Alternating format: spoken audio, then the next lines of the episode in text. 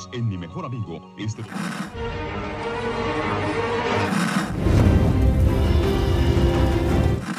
nächste Stunde versetzt sie in eine Welt jenseits aller Vorstellungskraft. Sie überschreiten die Grenze in... Kinder, macht den Fernseher aus. Davon gibt's viereckige Augen.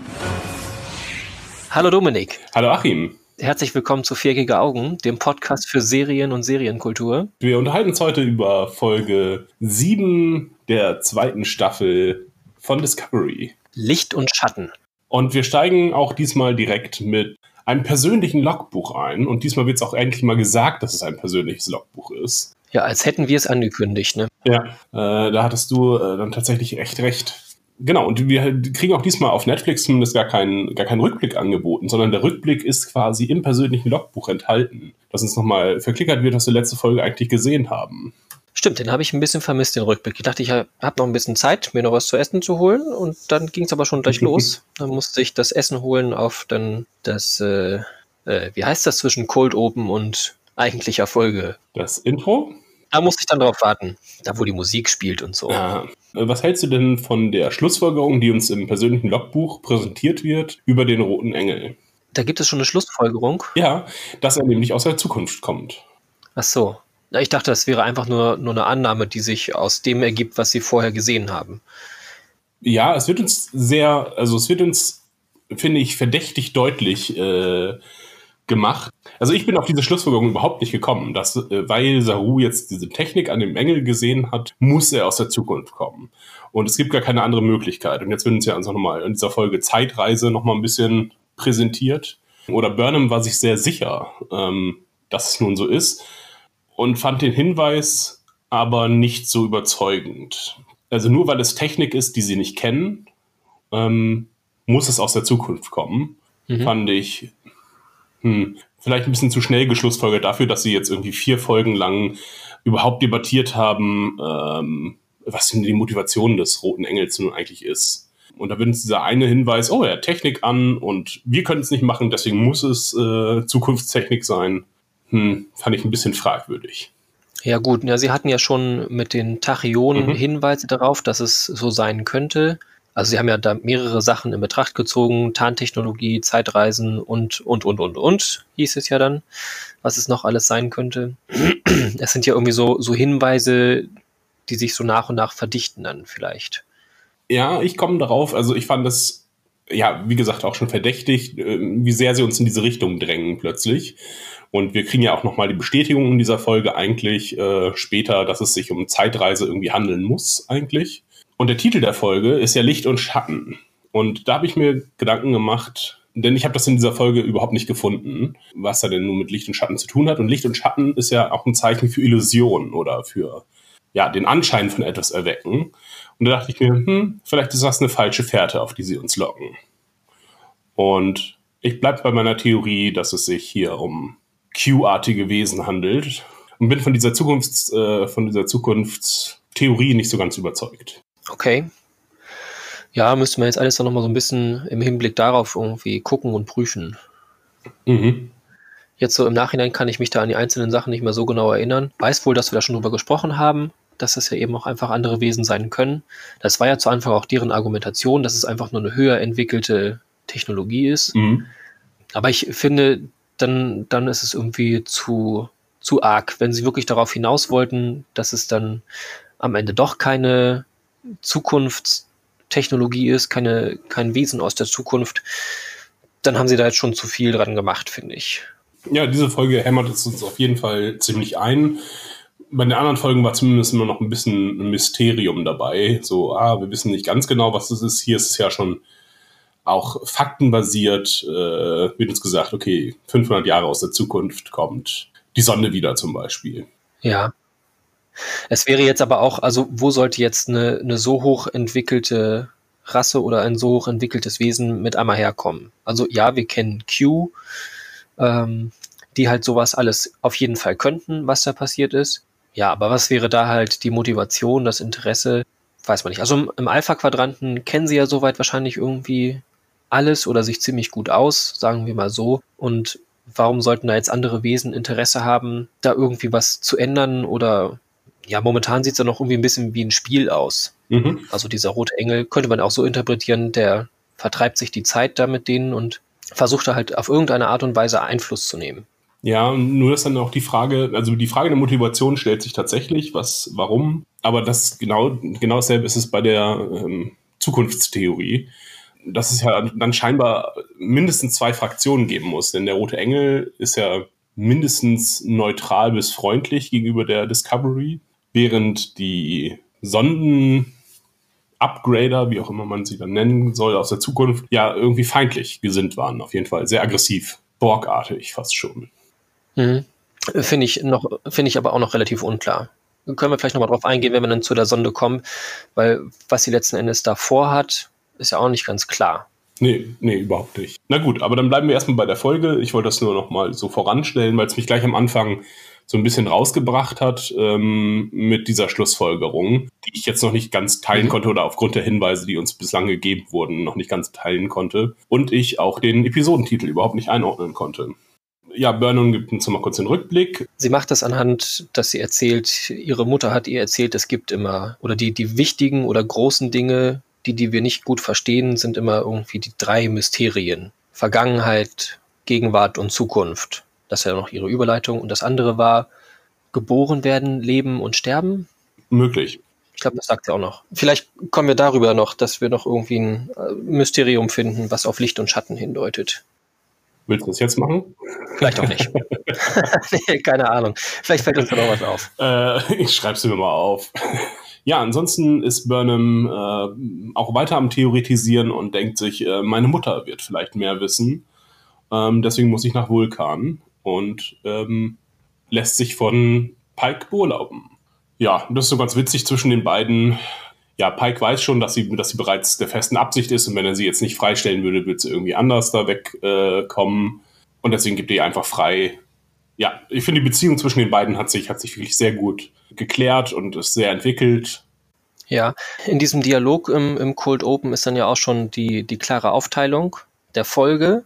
Einmal Burnham geht halt auf Rettungsmission beziehungsweise auf Suchmission nach Spock und ähm, die Discovery bleibt halt da über Kaminar und untersucht die Anomalie. Also wird da schon ganz deutlich gesagt, wir, wir machen das so und ähm, dann kann man den beiden Handlungssträngen da so folgen. Ja, und jetzt hat die Discovery auch mal eine Aufgabe, äh, wofür sie eigentlich entwickelt wurde, Forschung und es muss nicht noch ein Exper Expertenteam rangeholt werden, wie das letzte Mal. Ja, genau. Mit welchem Strang wollen wir uns denn zuerst beschäftigen? Ähm, die haben nämlich eigentlich nichts miteinander zu tun. Deswegen darfst du es dir frei aussuchen. Möchtest du erst Spock auf Vulkan oder. Ja, ich finde ja, es sind am Ende beide spannend. Ich wüsste jetzt auch nicht, also ein bisschen favorisiert habe ich irgendwie von der Action her den, den äh, Discovery-Zweig in, in der Handlung bringen uns beide voran, vermut, finde ich. Kann, kann so, ist mir egal. Okay, das hat lange gedauert, aber. Lass das Schicksal entscheiden. Wirf einen Würfel. Ja, dann nehmen wir doch erst Bock auf Vulkan, das ist auch relativ schnell erledigt. Es passiert gar nicht so viel. Ähm, Burnham fliegt nach Vulkan. Es ist äh, regnerisch auf Vulkan. Ich dachte, es wäre ein Wüstenplanet, aber ab und an scheint es da auch zu gewittern. Ja, es hat ja eine recht, recht äh, ausgeprägte Flora. Es sieht ja so ein bisschen, ähm, ich, ich fand so nach, nach Kirschblüte mhm. aus.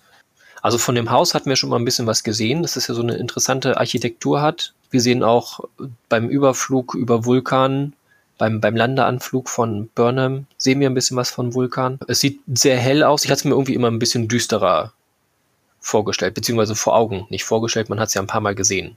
Eben als vulkanischen Planeten. Irgendwie mhm. gar nicht mit so viel offensichtlicher Zivilisation, sondern es schien irgendwie immer ein bisschen versteckter zu sein.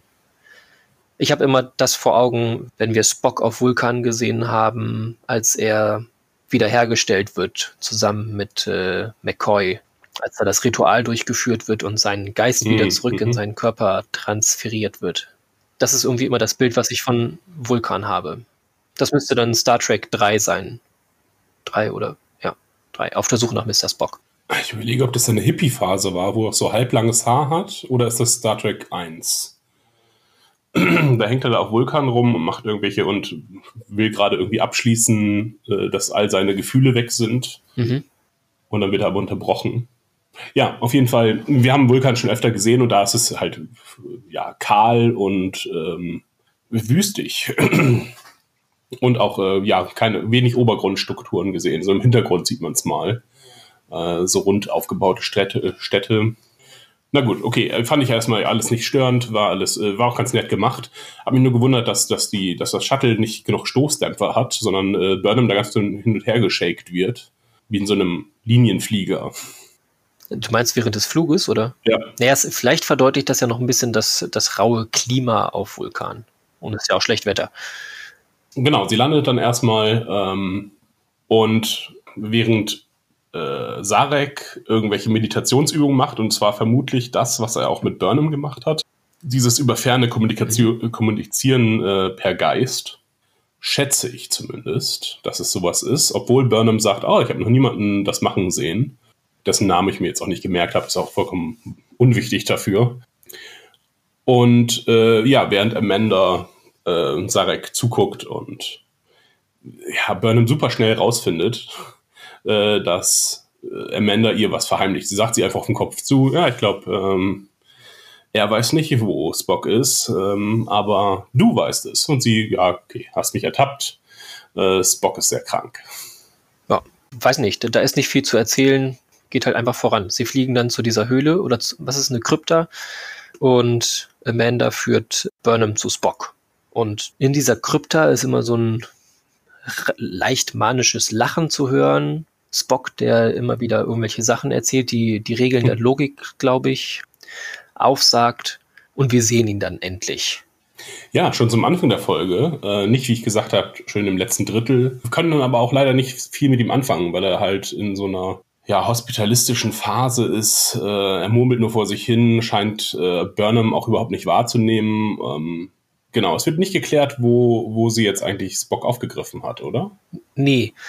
Burnham erzählt Pike zu Anfang noch einmal ähm, den Weg, eigentlich, den, den Spock genommen hat, dass dann sein Shuttle irgendwo gefunden wurde.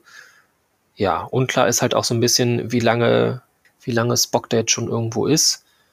Oder wie, wie lange er da jetzt schon in, bei Amanda war. Ich glaube zwei Tage. Ja, das wird einmal gesagt, dass er jetzt seit zwei Tagen so ist. Aber es heißt ja, ja nicht, dass mhm. er schon von Anfang an so ist. Also wenn er sie noch um Hilfe ersucht hat, dann kann er vielleicht noch einigermaßen klar bei Verstand gewesen sein oder zumindest so, dass er sich noch verständlich ausgedrückt hat. Das hieß für mich aber nicht, dass er jetzt schon seit zwei Tagen da ist oder erst seit zwei Tagen. Mhm. Ähm, also hat Amanda ihn relativ bald vielleicht gefunden, nachdem sie die ähm, Discovery verlassen hatte, als sie bei Burnham war. Beziehungsweise hat Spock sie gefunden und sie sind dann zusammen nach Vulkan zurück. Ich dachte mir nur, er ist doch an sich irgendwie das, man kann natürlich sagen, es ist ein sehr gutes Versteck, weil es eben direkt vor der Nase ist eigentlich. Ich würde doch eher vermuten, es ist doch eigentlich ein eher schlechtes Versteck. Bei einer so hoch ähm, entwickelten Spezies mit Scanner-Technologie, wo man erkennen kann, wer da auf dem Schiff ist, dass da vielleicht ein, ein Halb-Vulkanier gerade im Anflug ist mit einer Nicht-Vulkanierin. Also auch als ähm, Burnham den Anflug macht, da auf das, ähm, auf das Haus des Botschafters wird sie eben auch kontaktiert und gefragt, ähm, was sie möchte. Genau, und sie muss sich erklären. Also das finde ich recht unglaubwürdig, dass das da so einfach geht, dass er sich da aufhalten kann. Dass er dann da nicht gefunden wird, wenn er erstmal da ist, okay, das sind dann diese Steine, die das machen, dass dann eben der telepathische Kontakt nicht möglich ist. Fand ich aber doch äh, eher unglaubwürdig, dass das so einfach geht. Mhm. Obwohl wir, also was ein ganzes, ganz interessantes äh, Detail ist, als Amandas Shuttle zur Discovery fliegt, ähm, wird uns gesagt, dass zwei Lebenszeichen an Bord sind. Man ist irgendwie davon ausgegangen, dass eins davon wahrscheinlich der Chauffeur ist oder jemand, der das äh, Ding fliegt. Aber vielleicht war auch schon Spock die ganze Zeit bei Amanda. Mhm. Und sie wollte halt nur äh, Burnhams Hilfe bezüglich der Datei und ihr vielleicht sogar auch sagen, dass sie Spock hat ähm, wenn sich das Gespräch gut entwickelt, aber ja, ist dann halt äh, umgeschwenkt zu, ich muss das Problem alleine lösen, denn Michael hat meinem Jungen schon zu viel äh, wehgetan.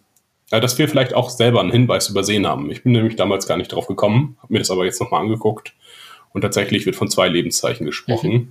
Ja, und auch ja, Überwachung der Sternflotte ist ein bisschen unklar, ob die jetzt ihre eigenen Planeten scannen oder wir sind ja letztes Mal schon auf die fehlende Privatsphäre in der Krankenstation eingegangen und dass auch manchmal nicht erkannt wird, oh, ein Crewmitglied verschwindet einfach von aus dem Schiff, dass dann erst der Computer gefragt werden muss, ne? wo ist denn Lieutenant so und so?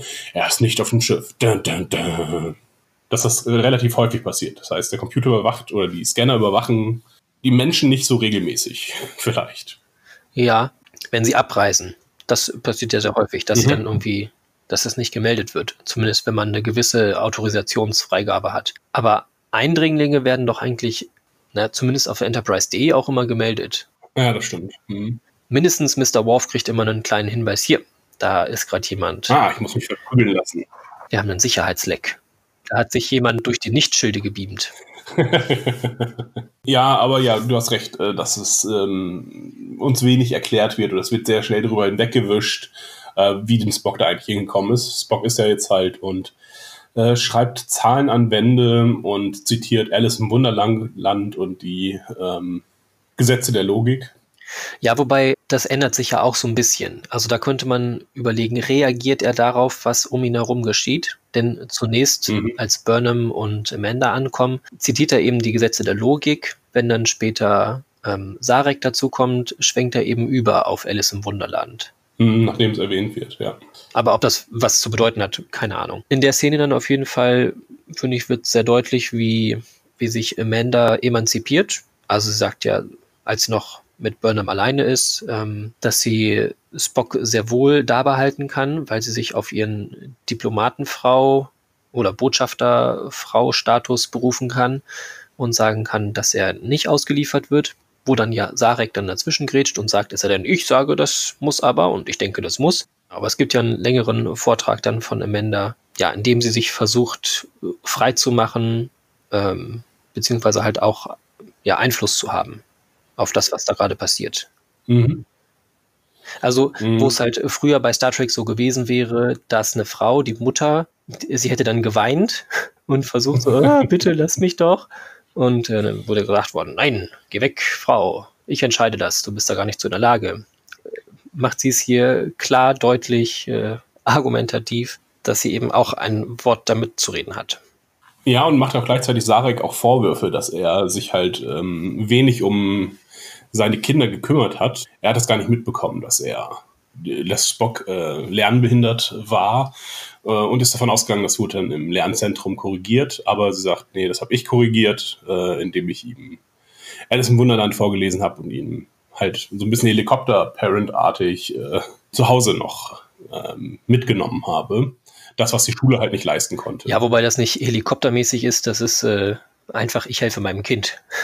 Äh, ja, genau, ja, ja. Es braucht in dem Punkt noch Hilfe und die, die gewähre ich ihm. Weil es eben die menschliche Seite ist, die da Hilfe braucht. Und um die menschliche Seite wird sich von Seiten der Vulkanier aus eben nicht gekümmert und deswegen hilft mhm. sie da. Weil sie, wenn ich das richtig verstanden habe, selber dieses Problem hatte? Weiß ich nicht. Es, es war so ein bisschen unklar, ob vielleicht die menschliche Seite das ausgelöst hat also, oder ob es die menschliche Seite ist, die halt gegen die vulkanische gekämpft hat und es halt nur den Anschein hatte, als wenn er diese Lernstörung gehabt hätte. Naja, aber es wird ja später nochmal deutlich, das sagt dann Leland auch nochmal, dass das ja bei den Menschen sehr verbreitet ist. Es schien mhm. mir irgendwie um, um Dyskalkulie. Ähm, Dyslexie. Ja, und wie ist das Schreiben?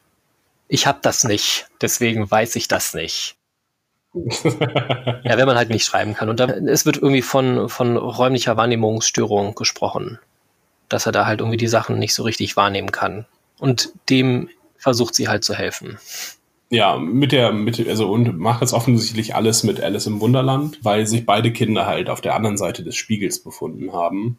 Also nicht äh, als Außenseiter der Gesellschaft galten, ja, wie konkret das nun alles funktioniert hat, ist ja auch für vollkommen unwichtig. Äh, sagt halt nur, Sarek hat sich da quasi auf die Institution verlassen, dass die das regeln wird und sie hat das halt selber in die Hand genommen und hat gesagt, okay, äh, ich korrigiere oder ich helfe, das mit zu korrigieren ähm, oder ihm damit klarzukommen.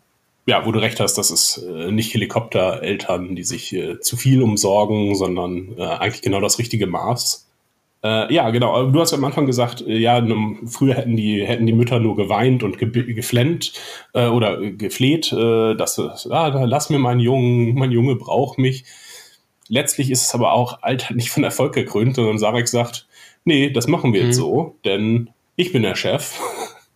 Und äh, ich will nicht beide Kinder verlieren, wenn Burnham schon wieder Mist baut. Ja, aber er argumentiert da ja auch relativ schlüssig ähm, indem er sagt, außerhalb dieses Raumes ist Sektion 31 am, am meisten daran interessiert, Spock zu helfen. Woher er diese Meinung hat, ist natürlich fragwürdig, aber das ist nun mal sein Standpunkt und da wird er wahrscheinlich auch nicht lügen, denn lügen kann er ja nun mal nicht oder hat er keinen Grund zu.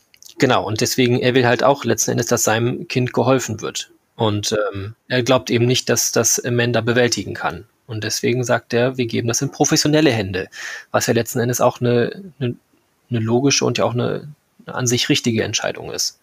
Ja, er glaubt halt wieder in die Institutionen. Ne?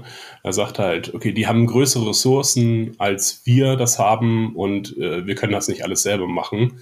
Amanda sagt auch nochmal, macht auch nochmal einen sehr großen Punkt auf, finde ich, wie du hast die Menschlichkeit nie richtig akzeptiert und ich bin deine Partnerin und nicht dein Befehlsempfänger das fand ich so ein bisschen, äh, fand ich sehr unangenehm, weil, weil es schien dann nicht mehr um Spock zu gehen, sondern generell um ihre Beziehung, dass sie irgendwie vielleicht äh, nicht so äh, optimal ist, wie sich das beide gewünscht haben.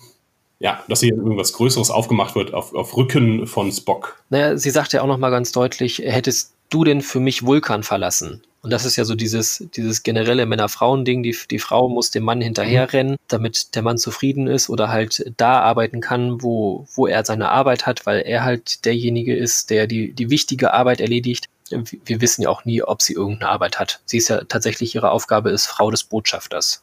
Und es ist ja irgendwie so, diese Verbindung hatte ich ja immer so ein bisschen den Eindruck, ist ja eben keine, keine emotionale Bindung, sondern eine, eine Zweckverbindung. Oha. Ist es nicht eher so, dass es halt, weil er eben der Botschafter ist in Richtung ähm, Erde, in Richtung, also der, der Föderationsbotschafter, dass er eben dann aus logischen Gründen auch eine Frau geheiratet hat. Also eine menschliche Frau.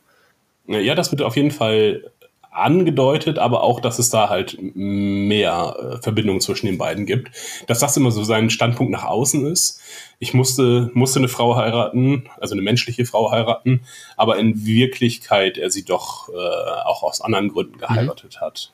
Was noch ganz interessant ist, wo du gesagt hast, äh, ist nicht ganz klar, was äh, Amanda eigentlich beruflich getrieben hat. Ich glaube, sie war Lehrerin. Ich bin mir aber nicht hundertprozentig sicher. Ich meine, das mal gelesen zu haben, was nochmal die ganze, was es nochmal logischer macht, dass sie äh, Spock helfen konnte.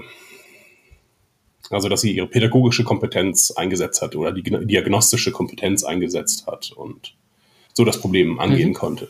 ähm, also ich glaube, zwischen Sarek und Amanda ist schon, herrscht schon eine tiefere Verbindung, als das ist hier eine Pflichtehe. Ich meine, Sarek hat ja auch irgendwie eine vulkanische Frau, glaube ich, für, für, für sie verlassen. Ich glaube, sie war sogar Prinzessin. Okay. Mit der er dann nämlich hier Dings gezeugt hat. Wer ist er denn? Der verlorene Sohn. Cyborg. Oder anders formuliert, Cyborg. Cyborg. Cyborg. Ja. Wie auch immer. Ja, am Ende dieser Szene hatte ich noch so ein bisschen den Eindruck, dass äh, Sarek durchaus auch emotional reagiert. Äh, wenn er sagt, er möchte nicht mhm. an einem Tag beide Kinder verlieren. Denn wenn Burnham Spock nicht ausliefert, wird sie ihre Karriere auch wieder verlieren und wegen Re Rebellion oder was auch immer angeklagt werden, würde halt wieder ihren, ihren Status verlieren und, ähm, und das, das möchte er nicht. Und ich fand es, sein, sein Ausdruck war schon irgendwie eine emotionale Reaktion. Ja, würde ich auch zustimmen. Äh, spricht ja davon, dass er es nicht ertragen kann, beide Kinder an einem Tag zu verlieren genau, Sarek hat sie gefunden, äh, vielleicht auch, weil sich äh, Burnham und Amanda halt irgendwie fünf Meter von ihm entfernt darüber unterhalten haben, dass äh, Spock äh, hier auch Vulkan ist. das fand ich sehr witzig. Ja, da vorne ist Sarek und jetzt, ah, ich weiß übrigens, dass, äh, dass Spock hier ist. Ja, stimmt, richtig. Lass uns da hinfliegen. Ja, also vielleicht kommt er auch einfach drauf, also er kann ihnen auf verschiedene Arten und Weisen gefolgt sein einfach, wo ist das nächste Föderation-Shuttle? Aha, denn sie fliegen damit. Ähm, vielleicht hat er aus der Unterhaltung mitgekriegt, Sie sprechen davon, dass, dass irgendwas sein, seine Gedanken zu blockieren scheint. Oder sie, sie werfen das mhm. als These auf. Ich weiß nicht, ob es Burnham macht oder ob es Amanda macht. Ähm, das dann einfach letzten Endes logisch schlussfolgert, dass das halt in dieser Krypta sein könnte. Ähm, ja, oder hat einfach mal die, die planeteninternen Scanner aktiviert und äh, dann eben mal weiter nachgeguckt. Na gut, okay. Also äh, Amandas Reaktion gibt es halt auch gar nicht mehr zu sehen. Tatsächlich, dass ihr doch nun Spock weggenommen wird und das alles irgendwie ein bisschen sinnlos war, ihn heimlich in dieser Höhle zu verstecken. Vielleicht auch nicht wirklich, also sie hat ja auch wirklich keinen Plan gehabt, was sie denn nun machen sollte mit ähm, Spock. Sie hat ihn irgendwie halt in dieser Höhle ja. versauern lassen, so ein bisschen. Und deswegen ist sie ja vielleicht auch zu Michael geflogen, halt, um Hilfe zu holen. Ähm, ja, konnte sich dann aber nicht durchringen, weil Michael Spock irgendwie verletzt hat. Wir sehen dann auch nochmal einen Rückblick ähm, in die Kindheit von Spock und Burnham und dass sie sich doch ganz gut verstehen. Ich hatte das ja damals gelesen, dass sie sich, ähm, dass sie vielleicht als Kinder nicht so gut miteinander klar kamen und Eifersucht da herrschte. Äh, aber sie tauschen sich dann über ihre Gefühle aus und ähm, helfen sich gegenseitig beim vulkanischen Gruß. Ähm, ja, und schienen irgendwie eine ganz gute Beziehung zu haben tatsächlich. Was es bislang nur äh, gesagt wurde, aber nicht gezeigt wurde, sondern eher das Gegenteil. Ja, in diesen paar kurzen Momenten. Mhm. Da scheint ja Burnham auch noch sehr neu zu sein und ähm, dass er sie dann letzten Endes auch angenommen hat. Ich finde dann auch, als, ähm, als man nochmal sieht, dass ähm, Burnham vorgelesen bekommt von Amanda, sieht man ja auch nochmal Spock und es sieht, finde ich, ein bisschen so aus, als würde er halt auch lächeln. Mhm, dass er sich ja. vielleicht sogar freut, dass auch ähm, Burnham das vorgelesen bekommt. Ja. Eventuell. Aber es ist halt äh, relativ viel Spekulation. Man, man kann da halt echt wenig, wenig sehen. Sie zeigen uns da wenig. Ja, ich hatte auch den Eindruck, sie haben dann ein besseres Verhältnis, aber ja. Wie geht's denn denn weiter? Ach so, ja, genau. Also kommt nun Spock zu Sektion 31 ja, Giorgio ist wieder böse, böse und sagt dir, ja, wie schön, dass du deine Mutter manipuliert hast. Hahaha, ich wünschte, ich hätte das auch mit meiner Mutter noch machen. Aber äh, vielleicht habe ich sie getötet. Ja, also wirklich, ähm, also sie ist halt so evil, evil und ist auch so dämlich dabei. ähm, naja, fand ich, fand ich ja. nicht so gelungen aber dann auch wieder so, so widersprüchlich. Also es ist halt so, so beides ganz extrem. Einmal halt so irgendwie ganz böse und dann, dann so unglaublich verständnisvoll und helfend mhm. und sagt irgendwie, ich weiß so viel mehr über dich als du. Dazu erzähle ich dir dann aber später nochmal mehr. Ähm, das heißt, da finde ich, wird auch nochmal ein ziemlich großes Fass aufgemacht. Entweder hat Giorgio halt ähm, benutzt sie ihre Erfahrungen aus dem Spiegeluniversum ähm, und leitet daraus ganz viel auf Burnham ab.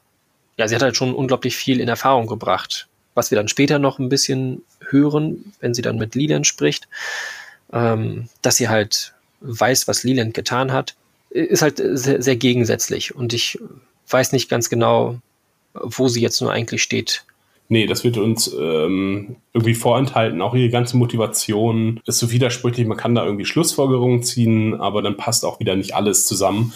Und also, äh, was mich so gestört hat, waren äh, ja diese James Bond-artigen Sprüche, die sie dann so bringt. Ähm, sie provoziert halt Michael unterbrochen. Ha, das fand ich so unnötig, einfach weil es auch nicht cool ist, was, was sie sagt oder nicht interessant oder auch nichts voranbringt ja, nur noch mal zeigt, ah, verinnert ihr euch, ich bin die Böse. Ja, steht halt, finde ich, auch so, so ihre, ihr Witz, ihr Humor steht so, finde ich, in, in sehr großem Gegensatz zu dem von Pike. Alles, was halt irgendwie an, an Humor um Pike herum ist, finde ich immer sehr lustig mhm. und sehr gelungen. Bei ihr finde ich es immer irgendwie nur überdreht. Ja, er ist wirklich sehr lustig. Ähm, ja, sie funktioniert halt. Irgendwie für, für mich funktioniert sie nicht und ich weiß auch nicht, wie da eine Serie mal draus werden soll.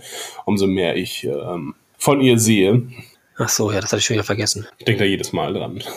Äh, ja, auf jeden Fall, Leland ist auch da. Ähm, Sektion 31 ist offensichtlich auch leicht zu finden. Scheint da auch einen offiziellen Stützpunkt zu haben. Obwohl das jetzt auch auf dem Schiff ist, äh, wie wir bei dem Anflug äh, zu hören bekommen. Äh, was ja auch ganz spannend ist, dass das irgendwie alles ziemlich nah beieinander ist.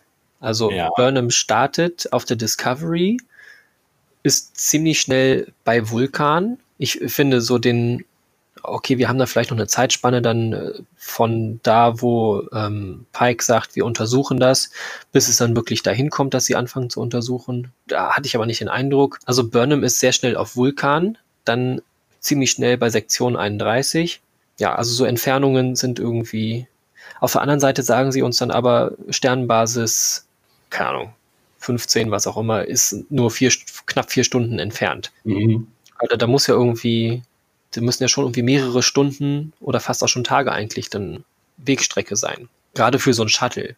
Also ja, Shuttle kann scheinbar Warp, aber äh, eigentlich, also so lange, weiß ich nicht. Finde ich, äh, passt so nicht so ganz, diese Folge. Ja, das ist schon die ganze Zeit so, dass wenn hier Kaminar liegt knapp außerhalb des ähm, Föderationsgebietes. Naja, wir sind aber trotzdem sofort quasi da. Die mhm. machen das so ein bisschen wie bei Game of Thrones, äh, wo dann auch irgendwann die Wegstrecken nicht mehr zusammengepasst haben. Und manche sechs Folgen brauchten von Stadt A zu Stadt B und der nächste brauchte ähm, eine Viertelfolge, um einmal durchs ganze Land zu reisen.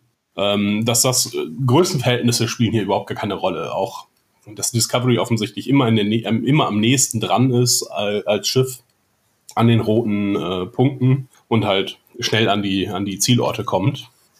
Was wir übrigens, was mir gerade auffällt, ähm, selten erfahren, mit, mit was für einer Warp-Geschwindigkeit die eigentlich fliegen. Das kriegen wir gar nicht mit. Mhm. Da wird, es wird nicht, oder ich habe es nicht im, im Ohr, dass sie es irgendwie mal gesagt hätten, wir fliegen jetzt mit Warp 5 oder Warp 2. Es wird immer nur von Warp-Geschwindigkeit oder nicht Warp-Geschwindigkeit gesprochen. Vielleicht nochmal maximal Warp, aber was das ist, wissen wir eigentlich auch nicht. Eigentlich müssten die auch noch in Soul rechnen, glaube ich. An sich ja, okay, dass sie das jetzt irgendwie ein bisschen überholt haben, finde ich so ja, schlimm. Ja. Denn ähm, bei Enterprise haben sie es ja, glaube ich, auch, sind sie, glaube ich, auch immer mit Warp geflogen, oder? Mhm. Ja, ja, stimmt. Also, dass sie das Soul jetzt ein bisschen rauslassen, finde ich nicht so schlimm. Nein, überhaupt nicht. Ähm, nein. Ja, aber halt auch, um, um dann nochmal mit dem Shuttle drauf zu, zurückzukommen, so ein Shuttle kann doch vielleicht höchstens Warp 3 oder so. Ja. Höchstens. Hätte jetzt sogar noch tiefer gesagt. Also, und dass das dann halt irgendwie so schnell unterwegs ist zwischen sämtlichen Sachen, weiß ich nicht. Die Discovery hat immer noch die Möglichkeit, aber wir springen einfach, dann sind wir sofort da. Auch wenn sie es offiziell vielleicht nicht dürfen, aber irgendeine Rechtfertigung dafür finden sie ja immer. Also, dass sie deswegen vielleicht auch einfach dann nah dran sein könnten und das Springen nur sein lassen, um halt nicht zu viel zu springen. Also, ich glaube, wenn jetzt irgendwie, wenn sie es anfangen würden zu erklären, wenn wir mit Warp fliegen, dauert das zu lange, dann springen sie halt. Ist jetzt nur so eine erzählerische Sache. Irgendwie Sektion 31, was wir so sehen, scheint immer mehr die Fetischorganisation zu werden. Ähm, die einen tragen alle Leder und die anderen tragen durchsichtige Plastikmäntel.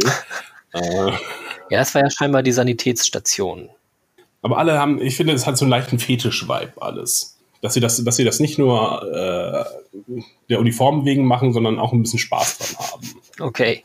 Genau, sie wird auf die, ja, die Sanitätsstation ist halt auch wieder ein dunkler Raum äh, mit, und dann wird auch noch so ein Tablett reingefahren mit irgendwie äh, seltsamen Werkzeugen drauf, was irgendwie sehr nach Folter aussieht, was die, was sie da äh, planen gerade.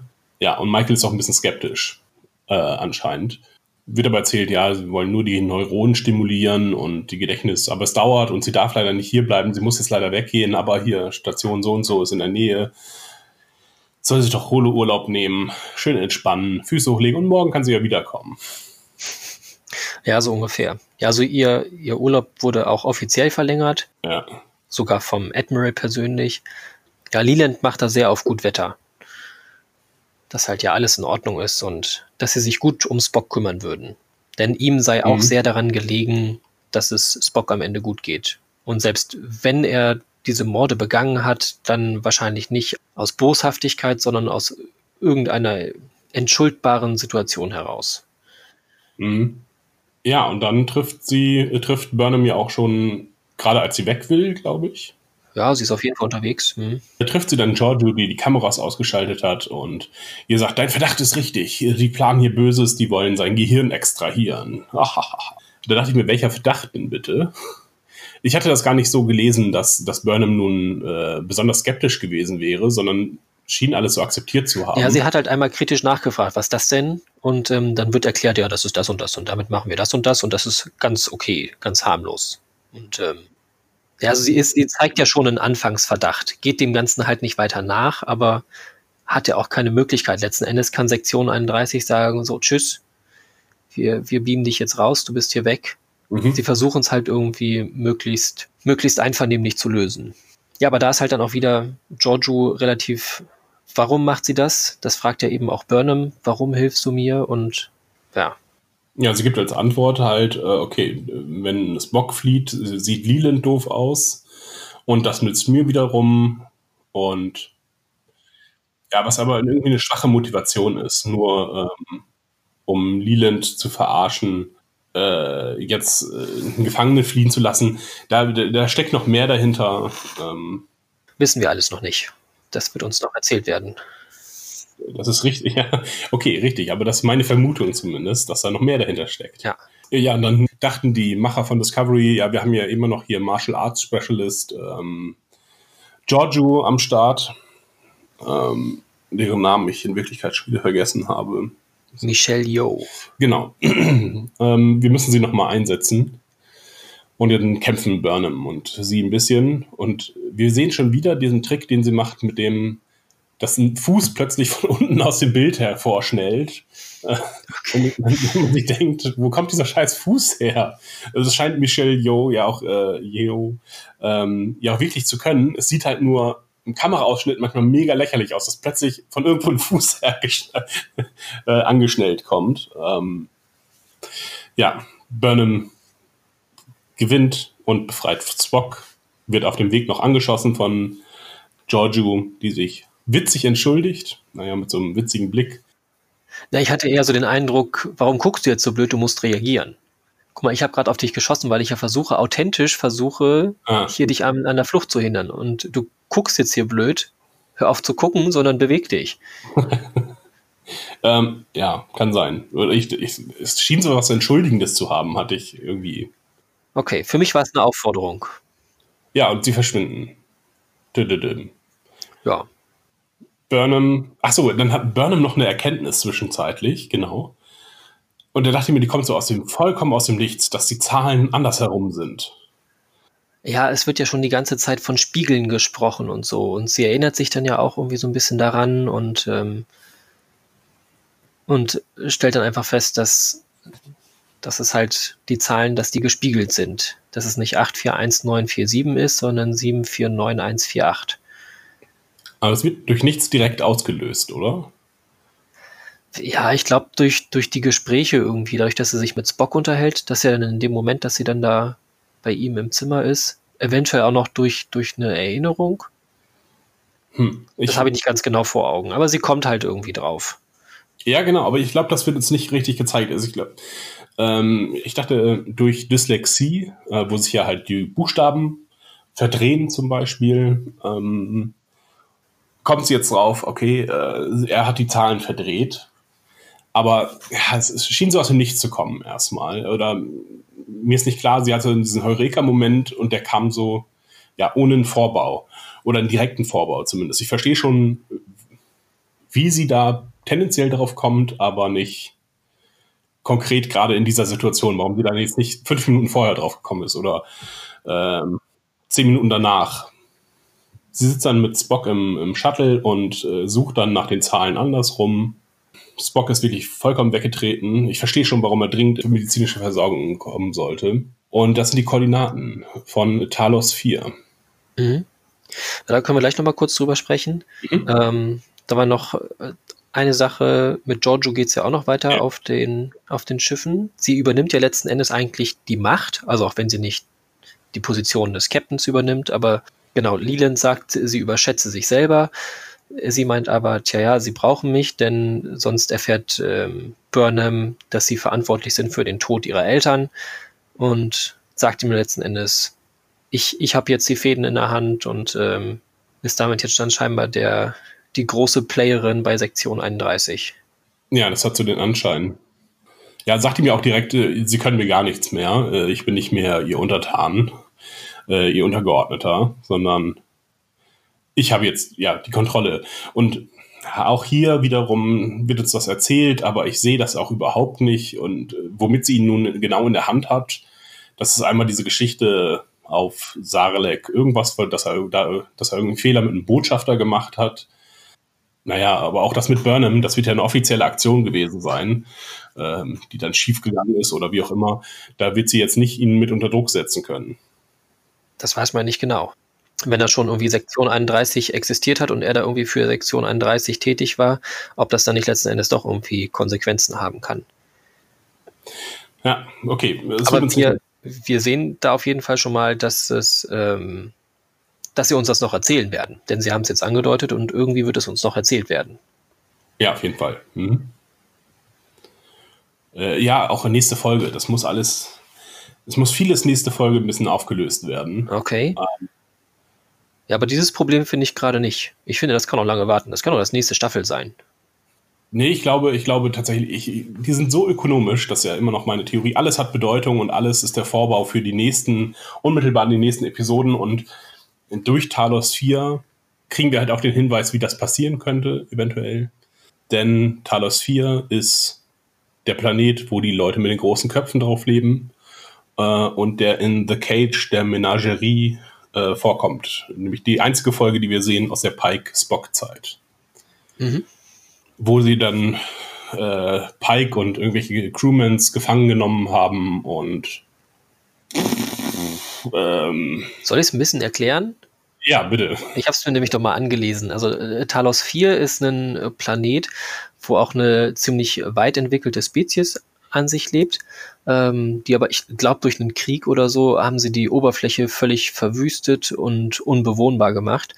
Und ähm, das, das Volk, die Talosianer, wie auch immer sie heißen, ähm, ziehen sich halt unter die Erdoberfläche zurück und ähm, ja, beschränken sich immer mehr auf sich selber und entwickeln halt die Fähigkeit zu äh, nicht zu projizieren, sondern ähm, Illusionen zu erschaffen, so Illusionen. Ähm, leben dann also in einer ähm, ja, eigenen, in ihrer eigenen Welt da unter der Erde ähm, und können diese Illusionen aber auch auf andere Lebewesen aus ausbreiten, ausweiten. Mhm.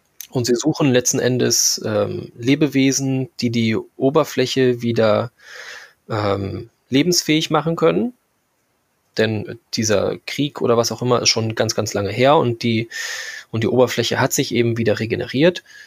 Ähm, aber sie haben sich halt selber technologisch so weit zurückentwickelt, dass sie das eben nicht mehr können. Aber dadurch, dass sie halt diese Illusionen erschaffen können, ähm, schaffen sie es, ähm, ja, immer wieder verschiedene Spezies auf den Planeten zu holen. Ähm, so dann auch irgendwann ein Raumschiff, keine Ahnung was für eins, das stirbt, stürzt dann da ab. Da sterben auch fast alle, bis auf eine Frau, wie auch immer sie heißt. Ähm, die ist zwar auch schwer verletzt und ist äh, entstellt, aber durch die, ähm, durch die Illusion können sie sie halt wieder schön machen eben dieses alte Bild noch, ähm, dass eine Frau schön zu sein hat. Ja, sie schaffen es dann irgendwie die Enterprise da ranzuholen, eben mit Hilfe der Illusion. Oder die Enterprise empfängt letzten Endes das, das Notsignal von dem abgestürzten, abgestürzten Föderationsraumschiff und ähm, wollen dann halt helfen. Und dann wird Pike gefangen genommen und ähm, ja, es sind ja, es sind ja irgendwie, glaube ich, auch mehrere Folgen, wo das Ganze spielt. Äh, war für mich ein bisschen verwirrend. Ähm,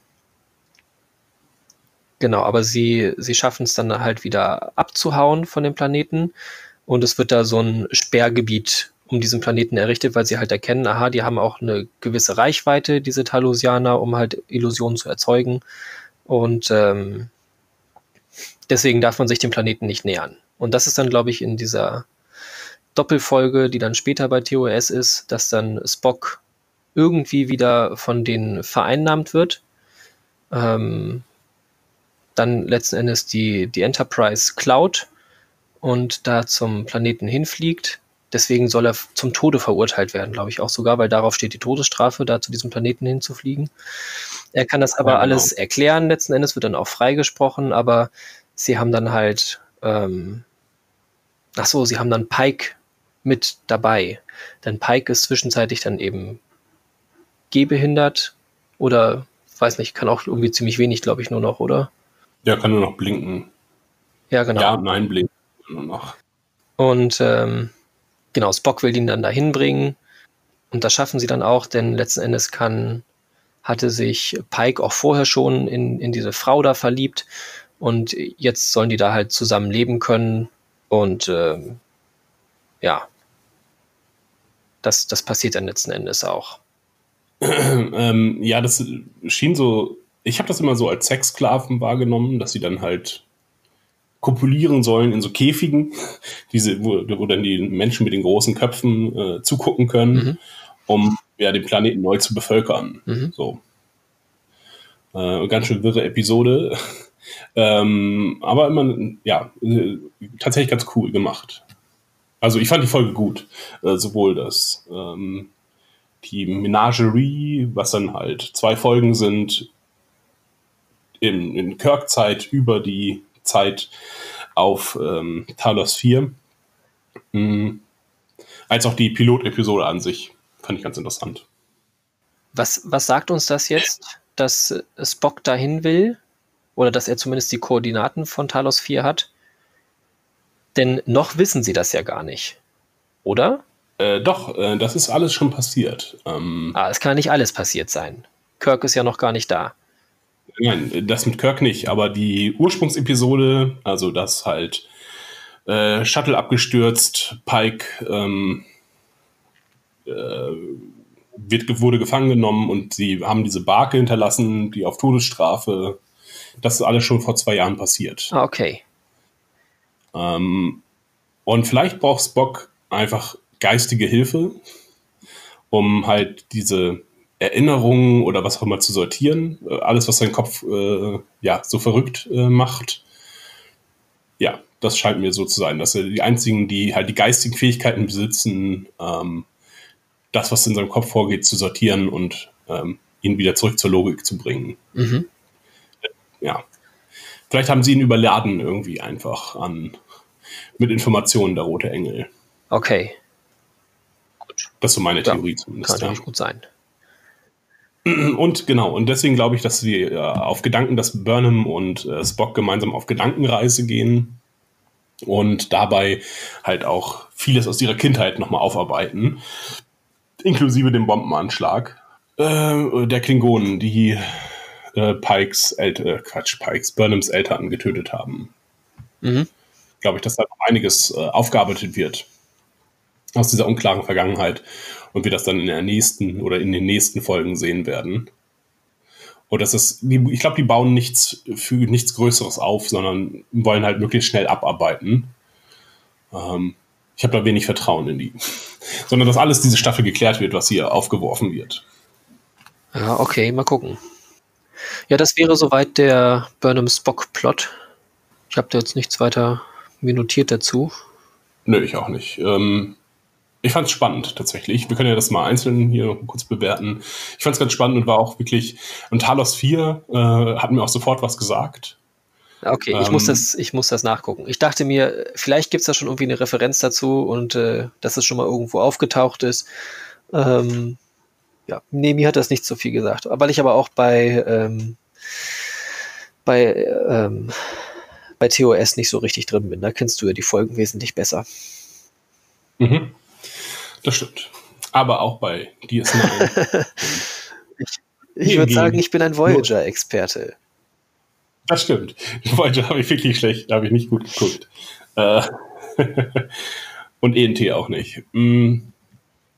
Äh, was, was ich äh, als Möglichkeit ganz spannend fände, ist, dass wir sowas haben wie diese Tribbles-Folge, wo die DS9-Crew zurück in die Originalepisode mit den Tribbles geht. Ja. Äh, vielleicht nochmal per Gedanken Teile der äh, The Cage-Episode sehen.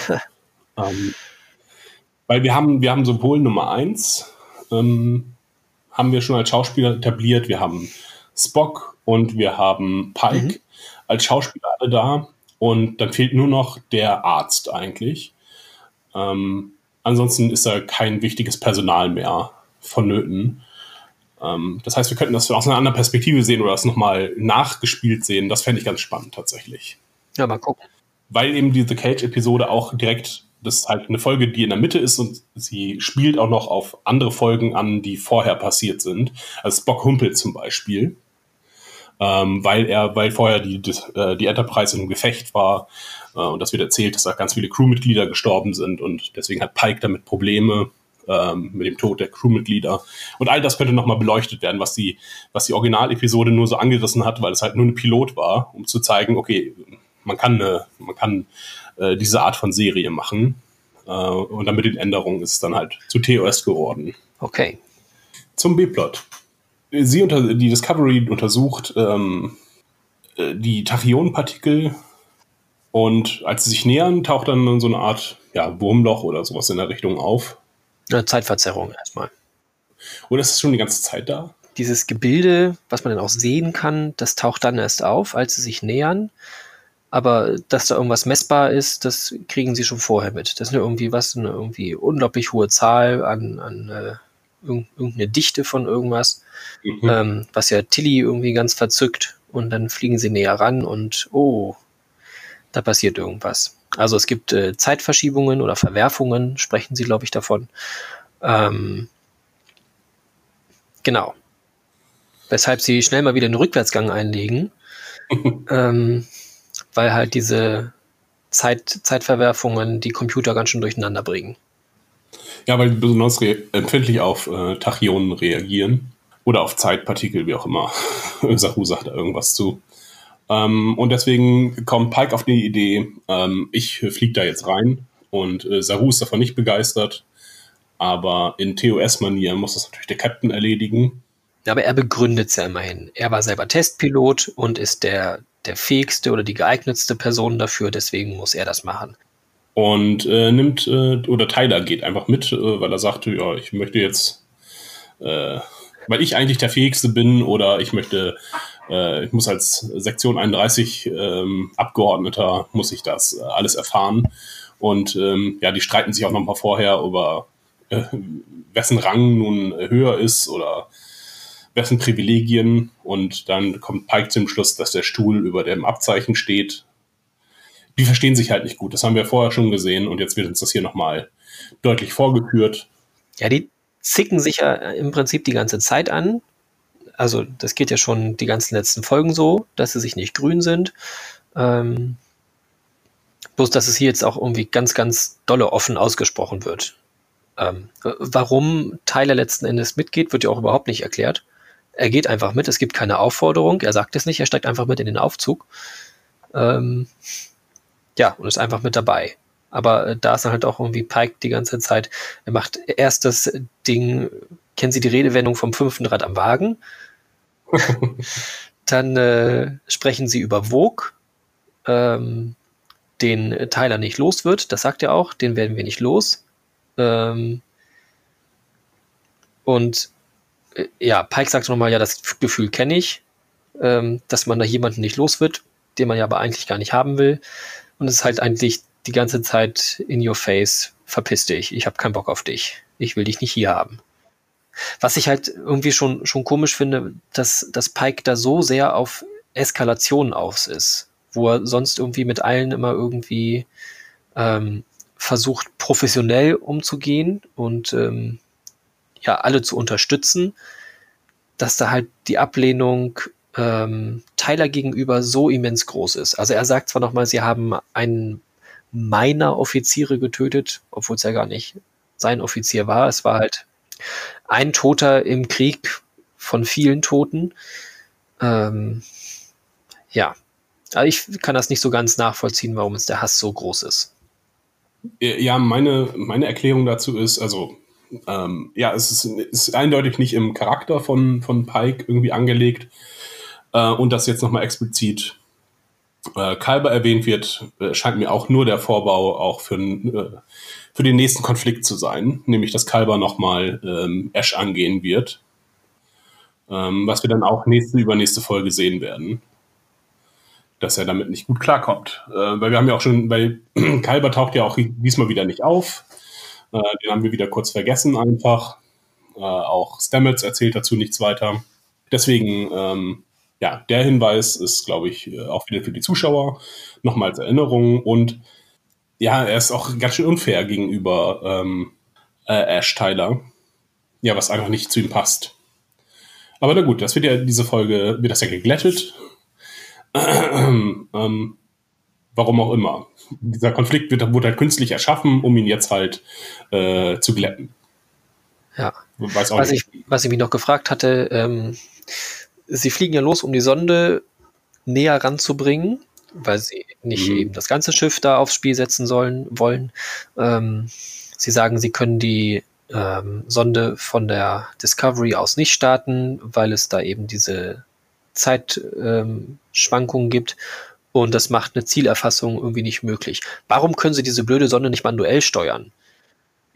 Das machen Sie doch sonst immer. Warum steuern Sie sie nicht manuell? Und letzten Endes, wenn Sie sie jetzt mit dem Shuttle näher ranfliegen, das, das Shuttle hat doch genauso eine Zielerfassung. Das muss doch genauso ja. gestört sein. Oder halt eine Navigation. Letzten Endes ist ja eine Zielerfassung der Sonne nichts anderes als eine Navigation. Und dann ist das genauso gestört. Wenn Sie die Sonde dann vom Shuttle aus abschießen, ist das Problem immer noch da. Bloß, dass es vielleicht die ersten 600 Kilometer nicht gleich um die Ecke fliegt, sondern erst zwei Meter später. Ähm, Finde ich sehr unklar. Warum das die bessere Lösung ja. ist, dann mit dem Shuttle ranzufliegen. Ja, das wird uns einfach erzählt, dass es, dass es nur so geht und äh, dann ist das jetzt halt auch so. Ähm, genau, diese Zeitdilatation wird irgendwie immer deutlicher. Wir haben das schon einmal auf der Brücke gesehen, dass ein etwas sich wiederholt hat äh, und genau, die aus der Vergangenheit sich wiederholt hat. Nun sehen wir etwas, was in der Zukunft passiert. Nämlich ähm, Pike beobachtet, wie er Ash Tyler erschießt und ist ein bisschen verstört deswegen. Ähm, wobei ich mir auch schon gleich dachte, äh, du erschießt ihn nicht einfach so. Ähm, ja, ich habe das gar nicht so, also es schien so, als wenn Pike dachte, huch, warum töte ich ihn denn? Ähm, wobei mir schon relativ klar war, auch durch die Handhaltung, äh, dass er auf etwas anderes schießt als Ash selber. Ja, aber es hat mir auch gesehen, dass Ash davon irgendwas fast festgehalten wurde. Ich habe mich nur gefragt, warum reagiert Ash da nicht drauf, weil er müsste es genauso sehen. Das andere haben die ja dann auch gesehen. Das ist ja nicht seine eigene Vision, mhm. sondern das ist ja eine Spiegelung von dem, was noch passieren wird. Ja, der achtet vielleicht, auch vielleicht auf die Konsole und er hat sich nur so zufällig umgedreht. Obwohl er hört es ja auch, insofern. Ähm, als übrigens diese Anomalie aufgeht, ich weiß nicht, ob dir das auch aufgefallen ist, sieht man auch den, den roten Engel nochmal, wie er da rauskommt. Beziehungsweise letzten Endes eigentlich drin verschwindet in der Anomalie. Also dieses rote, das ist so ein roter Strich, der dann da so langsam drin verschwindet. Ähm, was ja noch so ein bisschen das aufhebt letzten Endes. Wir hatten ja überlegt, wie jetzt, oder ich war mir nicht ganz im Klaren darüber, wie, wie der rote Engel da jetzt eigentlich angekommen ist. Du hast ja gesagt, der, mhm. was der, der warpt so nach und nach rein. Mhm. Aber dann wissen wir jetzt eigentlich, dass er aus dieser, aus diesem Zeitriss gekommen ist. Weil dahin verschwindet mhm, er auch ja. wieder zurück. Und da ist halt, in dem Punkt ist die Zeit rückläufig. Ähm, genau. Aber das wird ja später auch noch erzählt, sie bewegt sich in ganz verschieden und verquer, dass halt irgendwie alle Zeiten dabei sind. Ein bisschen, bisschen mhm. dieses äh, drei Mysterien vom Anfang, vom Logbucheintrag, Vergangenheit, Gegenwart und Zukunft. Ja. Äh, ja, später sind es ja da zehn Minuten in der Zukunft und äh, 500 Jahre in der Zukunft und äh, eine Woche in der Vergangenheit. Sie sehen dann ja auch noch mal, als sie da weiter reingerissen werden, äh, sehen Sie auch nochmal, wie der rote Engel über Kamina auftaucht, ähm, weil sie ja quasi in der Zeit zurückreisen. Ach, okay. Mhm, auf jeden das Fall. Hatte, ich, hatte ich jetzt so nicht gesehen. Ich dachte einfach, dass der, der rote Engel, dass das nochmal sichtbar ist. Das leuchtet da ja so rot. Ähm, mhm. Aber dass es quasi einfach noch ist, dass er weiter wieder zurück in dem Riss verschwindet. Ähm, dass da so die ah, Zeit okay. zurückläuft, aber dass halt zu erkennen ist, wo sie hin müssen, weil da ist ja der Ausgang, da ist ja rausgekommen aus diesem Zeitstrudel? Wird relativ deutlich gesagt, okay, ähm, hier, das ist, der, das ist der Zeitpunkt, wo der Engel aufgetaucht ist, das Signal äh, über Kamina aufgetaucht ist und mhm. ja, okay. Ähm, sind auf jeden Fall verloren und können sich nicht mehr auf ihre Navigationssysteme verlassen und ja, zum ungünstigsten Zeitpunkt und ohne jede Motivation äh, analysiert dann Tyler Captain Pike und sagt, das machen sie alles nur, äh, sie wollten dass sie diese ganze Situation doch haben, denn sie sind, fühlen sich schuldig, dass sie nicht im Krieg waren. Ähm, und deswegen suchen sie die Gefahr. Ja, habe ich äh, nicht verstanden, was das jetzt nun ausgelöst hat und warum er ihm das jetzt so vehement vorwirft, auch mit dem, ah, sie haben noch als Bonus, dass ich auch noch drauf, mit drauf gehe. Vielen Dank, Sie Idiot. Ja, fand ich irgendwie nicht gerechtfertigt, unmotiviert, diesen, diesen Vorwurf.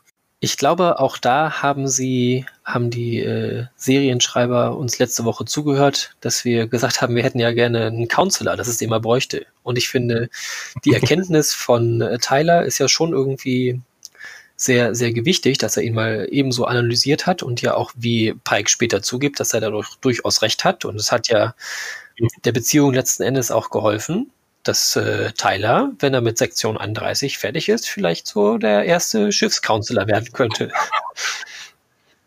Ex-Klingone, ja. Ex-Doppelagent und Counselor. Counselor Tyler. Ist doch gut. ähm, ja, mal gucken, wie er dann nächste Woche die Konflikte mit äh, Dingens handelt, mit Kalber handelt. Ähm, das zeigt dann erst die wahren Counseled-Fähigkeiten. Äh, ich fand es, aber fandest du das nicht irgendwie komisch, dass das gerade jetzt zu diesem Zeitpunkt plötzlich so wichtig wird? Und er ihm diese Vorwürfe macht, von wegen, du wolltest mich töten und das ist doch genau das, was du haben wolltest. Ja, also ähm, der Konflikt schwillt ja schon lange und er wurde jetzt auch sehr offen schon ausgetragen von Pike, e-, eben indem er da schon gesagt hat, ich will sie ja eigentlich nicht haben. Und das jetzt halt ähm, Tyler halt sich da irgendwie mehr mit beschäftigt hat, wo kommt das eigentlich her? Ähm, der Hass auf ihn selber eben, auf die klingonische Seite, dass, dass ähm, ich glaube, es wurde auch schon mal gesagt, dass ähm, Pike ein Problem damit hat, nicht mitgekämpft zu haben. Ich glaube, das war schon in einer der Folgen mhm. mit drin. Und dass es eben von Tyler sehr gut erkannt wird. Und dass er das jetzt halt so nach und nach zusammengesetzt hat und ähm, ja, dass er ihm das dann halt jetzt dann auch eben so sagen kann grundsätzlich finde ich das schon irgendwie korrekt hergeleitet. Ja, ob die Situation jetzt irgendwie schlecht ist, weiß ich nicht. Es ist halt, es muss jetzt mal gesagt werden, weil für Tyler ist es halt, naja, vielleicht sterben wir gleich. Hm. Ja, okay, ich fand es sehr künstlich irgendwie, dass das jetzt gerade. Die sollten sich auf die, das Problem ja. äh, vor ihnen konzentrieren und nicht irgendwie die Motivation des Captains jetzt gerade in diesem Moment hinterfragen. Okay. Ähm, aber sie kabbeln sich äh, ein bisschen und äh, Pike sagte irgend so was Lustiges wie wegen, oh mein Gott, wir könnten hier ewig feststecken, ewig mit ihnen. Ja. Ähm, das fand ich witzig. ähm, ja. Er ist halt ein witziger Typ. Also alles, was er so sagt, ist ganz witzig. Ja, ich finde es auch äh, sehr gut, dass sie ähm. den, den Scherz von Tilly immer wieder aufgreifen. Einfach vor die Dinge mhm. Zeit zu sagen, dass es dann sich cooler anhört. Ähm, das, das benutzt er auch dann ein paar Mal von sich aus. Nicht, nicht so ganz ja, offensichtlich, aber er benutzt das öfter. Auch wenn sie dann eben im, im Shuttle sind, sitzen und ähm, sich mit der Discovery unterhalten. Äh, ist eh ein bisschen, ähm, wir greifen nochmal Dinge auf, Folge, denn Tilly äh, erzählt auch nochmal, dass sie ja nicht fluchen soll, weil sie ja einmal Fuck gesagt hat. Äh, und jetzt sagt sie Fricken ähm, oder das ist der Hammer, glaube ich, auf Deutsch.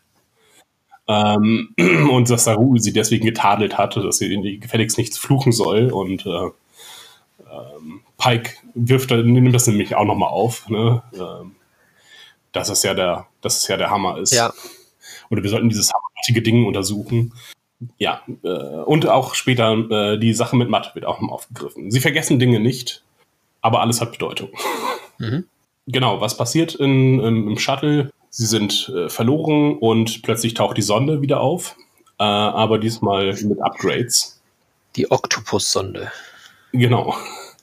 Äh, und auch, glaube ich, größer geworden, irgendwie die Sonde. Die sah erst sehr klein aus und plötzlich war sie doch recht mächtig. Ja, ja. Ja, sie war ja eigentlich da in diesem Schacht eingelagert, wenn, wenn sie abgeschossen wird. Also ist, ist sehr viel kleiner tatsächlich ähm, ja, kommt, kommt groß raus. Mit Licht und was weiß ich nicht alles. Ähm, da fand ich dann cool, wie sich das Shuttle schützt. Also es hat ja einmal Schilde, die aber nicht ausreichen, dass es dann nochmal so eine Hüllenpanzerung hat.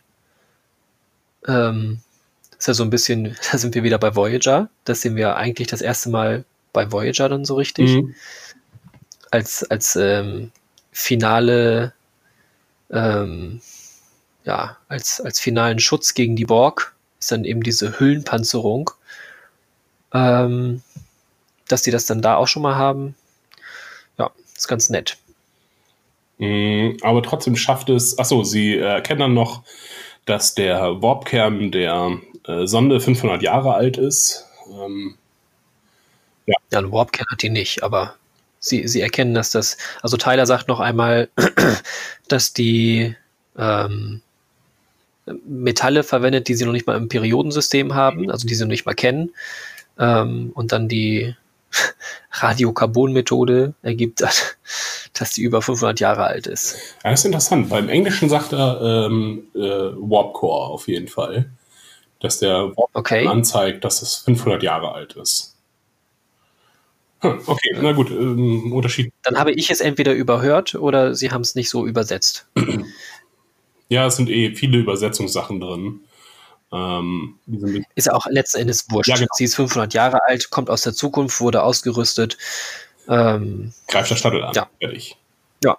Ähm, schafft es dann irgendwie ins Shuttle? Ich weiß gar nicht mehr, wie. Wie, wie kommt der Greifer ins Es ist ein, ein oder zwei Arme kommen da durch, ähm, schnappen äh, oder boxen erst äh, Pike weg und schnappen sich dann Tyler, der sich irgendwie dazwischen wirft. Ja, das wird hinterher erzählt. Ich habe es aber nicht gesehen. Habe ich, genau, so geht es mir auch.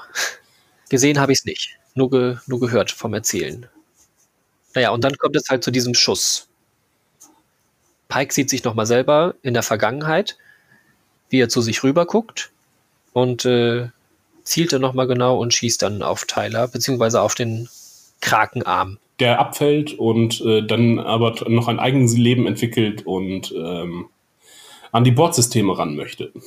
Ja, wie das halt so ein Krakenarm macht. Also die, ich glaube, die leben weiter, weil die halt so viele ähm, Nerven haben. Also wenn man so einen Oktopusarm abmacht, entweder ist es bei denen oder ist es bei Seesternen. Nee, Seesterne wachsen nach, glaube ich. Auch hier wieder also ich, ein Teil. du wisst was macht Achim beruflich? Ja. ich glaube, Oktopusarme können, können weiterleben. Naja, das äh, Wäre ich da als Fachmann, wüsste ich das ganz genau. Das ist jetzt nur eine Vermutung.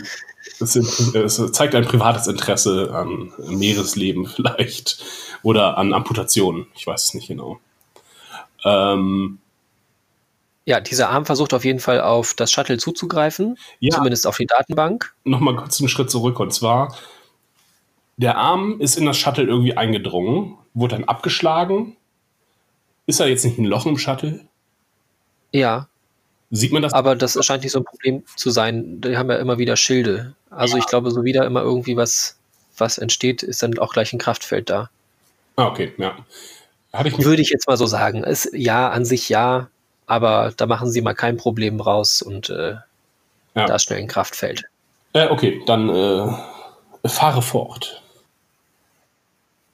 Ja, erstmal nur auf, auf, den, äh, auf den Computerkern des Shuttles das empfängt dann aber auch irgendwie die Discovery und dann wird letzten Endes auch darauf zugegriffen. Wo ich mich gefragt habe, ist das jetzt ein Fehler der Discovery gewesen, dass sie da gucken wollen, was auf dem Shuttle los ist und sich damit dann auch gleich den Virus eingefangen haben? Oder sind die sowieso miteinander vernetzt? Und ähm, diese Sonde kann auch so darauf zugreifen. Denn es sieht ja irgendwie so ein bisschen nach einem Virus aus. Und den hat sich dann die Discovery auch gleich eingefangen. Mm, ja, hm. Also Arium sagt ja noch direkt, okay, ich versuche das hier aufzuhalten ähm, und gucke mir das nochmal an. Und ich glaube, das war dann der Fehler tatsächlich, dass sie quasi den Fernzugriff drauf gemacht hat, um zu sehen, was, macht, was macht die Sonne da, um das zu verhindern, um, weiß nicht, wie Data halt äh, Sachen aufbaut, also. irgendwelche Firewalls und so weiter, um das zu verzögern. Und dann kann sie dann auch, ja. kann dann der Virus oder was auch immer ähm, dann auf die Discovery zugreifen. Ja, wobei äh, tatsächlich Tilly schon vorher das auf ihrem Bildschirm hatte. Sie sprach dann auch, es wird hier gespiegelt und ähm, deswegen dachte ich, ob es vielleicht ihr, ihr Fehler mhm. war, darauf zuzugreifen. So quasi als noch lernende Neuling, dass sie das dann irgendwie falsch gemacht hat. Oder es ist einfach so passiert, weil sie eben miteinander vernetzt sind. Ja. Tendenziell habe ich mich gefragt, wenn das Ding aus der Zukunft kommt, was für ein Interesse kann sie dann an den Daten der Discovery haben? Das fand ich auch merkwürdig. Kann natürlich sein, dass irgendwie Daten verloren gegangen sind im Laufe der Zeit. Ähm, ich weiß nicht, ob man, man hat ja so Daten durchrauschen sehen. Ich glaube, es war auch der rote Engel zu sehen. Ähm, könnten da letzten Endes vielleicht auch Daten von der Sonde angezapft worden sein, also von der Sonde, die sie vor zwei, drei Folgen getroffen haben, dieses ah. 100.000 Jahre alte Ding. Weil momentan ist es ja nur die Discovery, die, die diese Daten hat. Ob die Daten vielleicht noch irgendwie verloren gehen können, ich meine, sie spielen ja irgendwann keine Rolle mehr in, in äh, TOS oder Next Generation. Da wird ja nicht irgendwann mal eine Sonde erwähnt mit, wir haben einen riesengroßen Datenvorrat und können auf was zugreifen. Also okay, es wird der Computer einfach gefragt. Kann natürlich sein, dass diese Informationen alle irgendwie abgespeichert sind im ja. Computer. Also ich glaube, das, das, müssten sie jetzt nicht korrigieren, glaube ich. Ähm, das wäre jetzt kein, kein Kanonbruch oder wie auch immer. Ähm, ja. Und die werden das mit Sicherheit auch der Sternflotte zugeschickt haben. Das wäre ja richtig dämlich, wenn das jetzt die, die einzige Kopie auf der Discovery wäre. Das wäre schon sehr dumm. Irgendwie Datenbackup ist ja auch wichtig. Ne? ähm, Sollte man regelmäßig genau. machen. Äh, ja, habe ich mich nur gefragt, okay, wir kriegen jetzt schon deutlich mit, dass es eigentlich zwei Fraktionen gibt und vielleicht möchte die eine Fraktion über den Einfluss der anderen, nämlich die des Roten Engels, mehr wissen. Scheint mir wieder so ein bisschen Zeitkriegartig zu sein, ähm, was ja auch schon ENT mal angefangen hat. Äh, diesen kalten mhm. Zeitkrieg. Ähm, und das ist jetzt halt deutlich heißer geworden. Was dann auch wiederum zusammenhängt mit einem weiteren äh, Track, wie hießen die denn? Short Track? Äh, nämlich den, ja. äh, wo die Discovery irgendwie aus irgendeinem Grund tausend Jahre in der Zukunft äh, gelandet ist. Ähm, und da eben auch Upgrades erfahren hat, nämlich ähm, äh, künstliche Intelligenz und äh, Sprachanzeige. Ja, ein eigenes Bewusstsein. Mhm. Äh, ja, und dass das, dass das mit Sicherheit auch noch aufgegriffen wird. Ähm, ich dachte ja ursprünglich, die äh, Short Tracks stehen so für sich und es zeigen einfach nur, ähm, zeigen einfach uns nur einfach random Szenen, die dann kein, nicht unmittelbar Bedeutung für die Staffel haben, aber anscheinend wollen sie alles verwurschten. Ähm, denn das wäre jetzt, glaube ich, noch der letzte, der noch irgendwie ähm, benutzt werden muss. Ähm, mhm. Ja. Und da haben wir ja auch schon erfahren, dass es irgendwie eine föderationsartige Organisation gibt, Fischer oder so ähnlich. Fischer, naja, äh, habt den Namen nicht mehr ganz auf dem Schirm, ähm, die irgendwie Krieg gegen andere Menschen führt. Und ähm, vielleicht, äh, vielleicht äh, sehen wir hier diese Fraktion, wie sie ähm, jetzt die Discovery angreift. Naja, das ist alles Spekulation. Wir wissen nichts, wir wissen nur, dass wir aus der Zukunft kommen und Daten sammeln und Arium übernehmen. Ja, unsere gute Arium. Ja, nämlich das tauchen so drei Punkte auf auf dem Display und die spiegeln sich dann in den Augen von Arium wieder. Und es wird nun ein bisschen deutlicher, dass Arium tatsächlich ein Computer ist. Ein Androide, ja. Ja, kann ja fast gar nicht anders sein. Also klar, sie könnte irgendwie durch diese drei Punkte hypnotisiert sein. Das ist ja so, wie man auf einen menschlichen Geist zugreifen kann durch Hypnose. Ähm, aber da ist irgendwie schon wahrscheinlicher, dass sie eben ein, ein Computer ist, ein, ja, eine Software hat als, als mhm. Verstand. Mhm. Ja. Ähm, ja, also, es wurde ja, es wurde uns ja letzte Woche, ähm, letzte Woche, vorletzte, letzte, ja auch nochmal kurz vorgestellt, Arium. Also nicht wirklich vorgestellt, ihr Name wurde uns mehrfach genannt. Und das ist jetzt halt auch wieder der Vorbau dafür, dass irgendwas mit Arium jetzt noch los ist. Und in diesem ja. Zuge werden wir mehr über Arium erfahren und, ihre, und ihren Hintergrund. Kann ja nur sein. Die wird irgendwann auf die Medizinstation kommen, wenn es sich seltsam verhält. Äh, und dann wird uns gesagt werden, ja, Arium ist ja bla bla bla und äh, deswegen ist sie infiziert worden. Ja, kommt sie tatsächlich auf die medizinische Station oder eher ins ja. äh, in, in Maschinenraum? Und dann kommt nämlich Jet Reno wieder ins Spiel, sage ich dir. Ah. Denn die haben wir, äh, vermisse ich schmerzlich äh, bei vielen technischen Problemen. Okay. Äh, ja, das sind soweit irgendwo Spekulationen. Ansonsten ähm, kommt Saru clevererweise aufgrund äh, von Staffel 1, kommt er auf die Idee, äh, ja, äh, wir haben hier jemanden mit Tardigraden-DNA, ähm, der wird das äh, Zeiträtsel sicherlich lösen können. Ähm, holen Sie Stamets. Und Tilly macht sich auf den Weg. Stamets kann das auch. Der erkennt, wie das dann alles im Verhältnis zueinander steht, nimmt das äh, Sporennetzwerk als Fixpunkt und ähm, kann anhand dessen, was für andere so verwirrend scheint, sieht er nur als, ähm, wie sagt er? Äh, Abnormalität. Äh, außergewöhnlich, ja, keine Ahnung. Ähm, er kann sich da auf jeden Fall zurechtfinden, kann das Ganze berechnen und ähm, ja, lässt sich rüber transportieren, rüber beamen auf sein Zeichen, was er niemals gibt. das ist irgendwie so, sie müssen mich auf mein Zeichen, weil sonst ist es genau verkehrt, müssen sie mich rüberbeamen, aber das Zeichen kommt nie. Tilly macht das einfach. Aber es klappt ja dann letztlich und äh, Stamets gibt dir nochmal ein bisschen Motivation mit auf den Weg. Äh, ich würde mich nicht von jedem rüberbeamen lassen. Vertrau dir selbst. Dein Mathe ja. ist super. Das hatten wir ja schon mal, ne? Vertrau der ja. Mathematik. Oder äh, sie hatte gesagt, Mathematik ist super. Irgendwie mhm. so. Eine, eine Motivation für sämtliche Schülerinnen und Schüler dieser Welt, die keinen Bock auf Mathe haben. Mathe ist super. Mit Mathe lässt sich alles lösen. Auch hier sehen wir jetzt äh, nicht so richtig angewandte Mathematik, aber naja. Ähm, und damit ist äh, Stamets, äh, genau, löst das Problem, ähm, indem er, achso, ihr die Koordinaten zurückübermittelt. Pike äh, aktiviert die Selbstzerstörung, während witzigerweise Ash Tyler einfach auf, das, auf diesen Arm einschlägt. Ja, das ist irgendwie witzig, weil entweder haben sie in dem Moment nicht gewusst, was er sonst tun soll, oder er dreht gerade völlig durch. Und das halt auch nochmal, dass dieser Arm, das ist ja dann irgendwie so ein bisschen das Borgartige, der, bringt ja nochmal so kleine Ärmchen raus und, keine Ahnung, versucht sich dann noch irgendwie weiter an der, an der Konsole festzuhalten oder versucht Tyler Zeit zu schinden.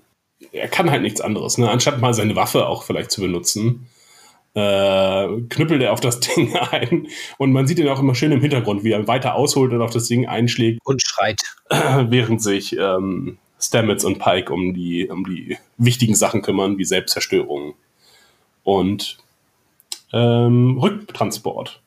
Ja, es klappt auch alles irgendwie problemlos. Ach so, wir haben jetzt noch einen wichtigen Punkt über, übersprungen. Ähm, und zwar, die, wie sie überhaupt drauf kommen, wie sie das Shuttle orten können, nämlich Pike lässt ähm, Treibstoff ab, Plasma in regelmäßigen Abständen und deswegen können sie sie orten. Und ja, das war ja auch letzten Endes ähm, das, woran sich Tyler gestört ja. hat äh, woran sich dann ja auch der, ähm, ja, der, der Streit aufgehängt hat, beziehungsweise seine, seine Erkenntnis, dass, ähm, dass Pike da ein gewisses Geltungsbedürfnis hat. Ja, und das spielt wiederum auf eine Folge von TOS an, nämlich die Folge Galileo 7, die ich mir nochmal angeguckt habe für diese Folge. Ähm, denn dort macht Spock dasselbe. Ähm, und äh, lässt halt Treibstoff ab, um auf sich aufmerksam zu machen, während McCoy und äh, Rando und äh, ein paar Rando-Offiziere äh, ihn unterbrochen dafür kritisieren und sagen, sie wollen, hier ist ihr erstes Kommando, sie wollen doch nur, äh, sie wollen es doch alle töten und äh, genau, das spielt, ja, auch thematisch spielt es auf diese Folge an und erklärt vielleicht, woher Spock auf diese Idee gekommen ist, nämlich Pike hat es ihm vielleicht mal erzählt, dass man das in der Flugschule so macht. Naja, das ist ja, wie uns Mr. Reese erzählt. Wir erfahren wieder einen Namen. Ich weiß nicht, ob wir den schon mal gehört hatten, aber er wird nochmal erwähnt von Saru. Mr. Reese ähm, kennt diesen Trick auch, sagt, das ist ein alter Pilotentrick und äh, also es scheint ja recht verbreitet zu sein. Äh, ja, nur, also Saru kennt ihn auf jeden Fall nicht, den Trick, äh, denn Reese muss es ihm ja erzählen. Ähm, und auch die in der Folge Galileo 7 sagen alle, das ist totaler Wahnsinn, das ist total dumm, den Treibstoff abzulassen. Ja, okay. Ähm, ja. Okay, aber ist auch nochmal eine Gelegenheit, Reese ein bisschen kennenzulernen, dessen Funktion immer noch unklar ist. Der steht nämlich auch an verschiedenen Stationen der Brücke. Der wechselt immer von der linken Seite auf die rechte Seite. Ja. Das ist mir auch aufgefallen. Er macht irgendwas. Äh, und Washington äh, ist auch fürs Beamen offenbar zuständig, was mal eigentlich mal Arium war. Ja, alles sehr. Die anderen Positionen sind noch ein bisschen unklar, aber wir kennen zumindest jetzt die Namen. Ist vielleicht immer so ein bisschen, es kommen die Aufträge rein und derjenige oder diejenige, die gerade nichts zu tun haben, müssen dann diesen Auftrag bearbeiten. Wo gerade eine Konsole frei ist. Die sind ja auch sehr, sehr offen gehalten. Da kann ja jederzeit was anderes reinploppen. Und wenn jetzt gerade Beam dran ist und äh, das, der, das Pult von Reese ist frei, muss Reese das machen oder es macht dann halt Washington und wer auch immer. So dass Aufträge zeitnah erfüllt werden und nicht erst irgendwie Reese das eine fertig haben muss, ah, okay. bis er das nächste machen kann, sondern es kommt immer, immer, immer wieder aufgeploppt. Wer, wer hat Zeit? Hier, mach mal. oh nein, ich will, ich will nicht, ich will nicht. Ich schieb das zur nächsten Konsole rüber. Ich hab den letzten habe ich doch auch zersäbelt. Mann, oh Mann, habe ich das Raster nicht zusammengekriegt. ja, sie schaffen es irgendwie auch alle wieder zurück und durch die, durch die Explosion des Shuttles wird ein Zeit-Tsunami ausgelöst. Alles klingt cooler, wenn man Zeit davor sagt. das ist dann das letzte Mal, dass sie das verwenden. Ähm, und sie müssen schnell weg. Dieser Zeit-Tsunami findet aber direkt über Kaminar statt. Und da dachte ich mir, die müssen jetzt nicht irgendwie einen Sicherheitsabstand von 10.000 Kilometer einhalten, sondern halten das für nötig, mal eben auf Warp wegzufliegen. Hat jetzt, sind Sie sich da sicher, dass dieser Zeit-Tsunami keinen Einfluss auf Kaminar hat? Beziehungsweise sollten Sie da nicht irgendwie dafür Sorge tragen, dass, äh, dass sich da jemand dann mindestens fünf Minuten später mal um Kaminar kümmert? Ja, weil diese Explosion auch sehr groß aussieht und auch Kaminar sehr nah bei ist. Also man sieht Explosion ja, ja. und Planet äh, im selben Shot. Und die, Enterprise, äh, die Discovery springt da schnell raus. Ich dachte mir, vielleicht lösen sie damit das Problem aus. Irgendwie Kaminar wurde 2000 Jahre in die Zukunft befördert und alle Probleme, die durch diesen gesellschaftlichen Wandel entstanden sind, haben sich in der Zwischenzeit aufgelöst. Äh, und das ist deren Lösung dafür. Anstatt dass die Discovery hier nun ewig rumhängen muss, um die Streitigkeiten der äh, Kelpianer zu lösen, mit den Baul, ähm, machen die das so. Aber es versteht auf jeden Fall keiner einen Gedanken daran, an diesen Zeitzunahmen. Ja. Ähm, ja, und das ist auch schon das Folgenende, oder? Haben wir noch irgendwas übersehen? Nö. Auf meiner Liste ist so gut wie alles abgehakt. Ich habe nur noch einen Hinweis mir notiert. Es gibt wieder einige Überblenden. Diesmal nicht ganz so offensichtlich, aber immer noch da. Ich hatte dann immer ein bisschen das Gefühl, haben, haben sie was zu bedeuten? Eventuell ja. Mhm. Einmal war so eine Überblende, als Tilly und ähm, Stamets sich dann unterhalten oder als Tilly dann das erste Mal berichtet von dem Problem, wo ja auch Stamets ganz so, oh, der Captain ist weg, noch gar nichts davon wusste. Also wahrscheinlich wurde er dann gerade aus seiner oder in seine Schicht befördert, hat gerade angefangen. Ähm, als sie da fertig erklärt haben, ist dieses, ähm, haben sie einen Zeit-Countdown, irgendwie drei Stunden noch was, der runterläuft und der blendet dann über nach Vulkan mhm. zu diesem gelben Wärmepyramide oder was auch immer das ist, ähm, kann man da dann auch noch sehen. Da dachte ich ja, bringen Sie das jetzt irgendwie in Verbindung miteinander? Oder soll uns das nur zeigen, dass es zeitlich parallel stattfindet? Oder für mich war das immer so ein bisschen, dass ich darauf gewartet habe, die beiden Plots laufen wieder zusammen, weil am Ende vielleicht Spock die Lösung hat für das Problem, was auf der Discovery gerade herrscht. Weil sie das dann halt so, so aneinander übergebracht haben. Aber es hatte nichts weiter miteinander zu tun erstmal. Mhm. Dann gegen Ende war noch, war mir noch einer aufgefallen, da zeigen sie nochmal das Auge von Ariam und das Auge blendet dann über in die ähm, Brückenkuppel von dem Sektion 31 Schiff. Mhm. Wo ich mich dann auch fragte, ja, hm, soll das was miteinander zu tun haben? Oder wollen sie einfach nur als stilistisches Mittel diese Überblenden schaffen? Äh, ich fand es als, äh, ich habe das auch, ähm, die beiden Sachen jetzt, wo du es erwähnst, sind mir auch aufgefallen.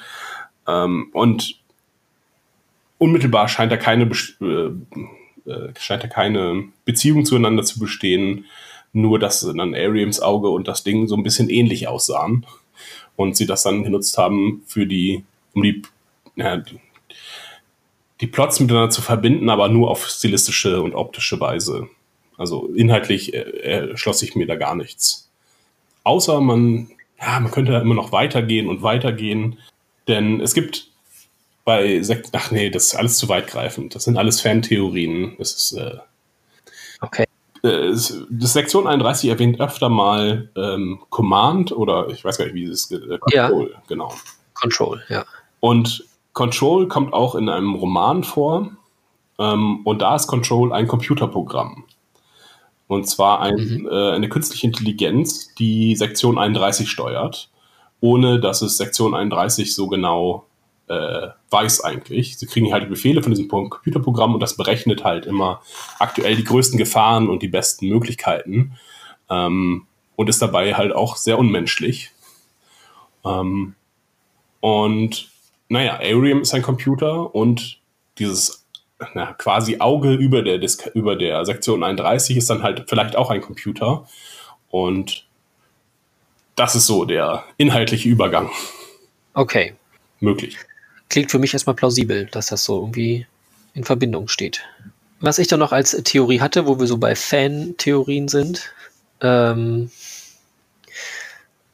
ging mir dann auch wirklich erst am, ganz am Ende der Folge auf, als ich es dann am zweiten Mal geguckt, gesehen habe, ähm, ob jetzt eventuell, da ja so viel Zeitreise wieder ist, diese Staffel, beziehungsweise dieses Problem mit dem roten Engel, ähm, ob das dafür da ist, um die neuen Filme, also Star Trek, den Film von 2009 oder so, ähm, um das Ganze vielleicht wieder ungeschehen zu machen. Also sind ja jetzt in der zweiten Staffel sowieso damit beschäftigt, die, die Probleme und die Sachen, die schlecht waren in Staffel 1 ähm, umzuschreiben wieder.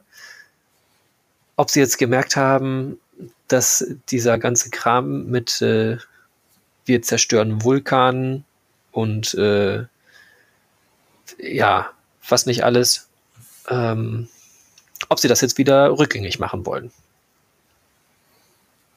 Ja. Ob dafür der rote Engel da sein könnte.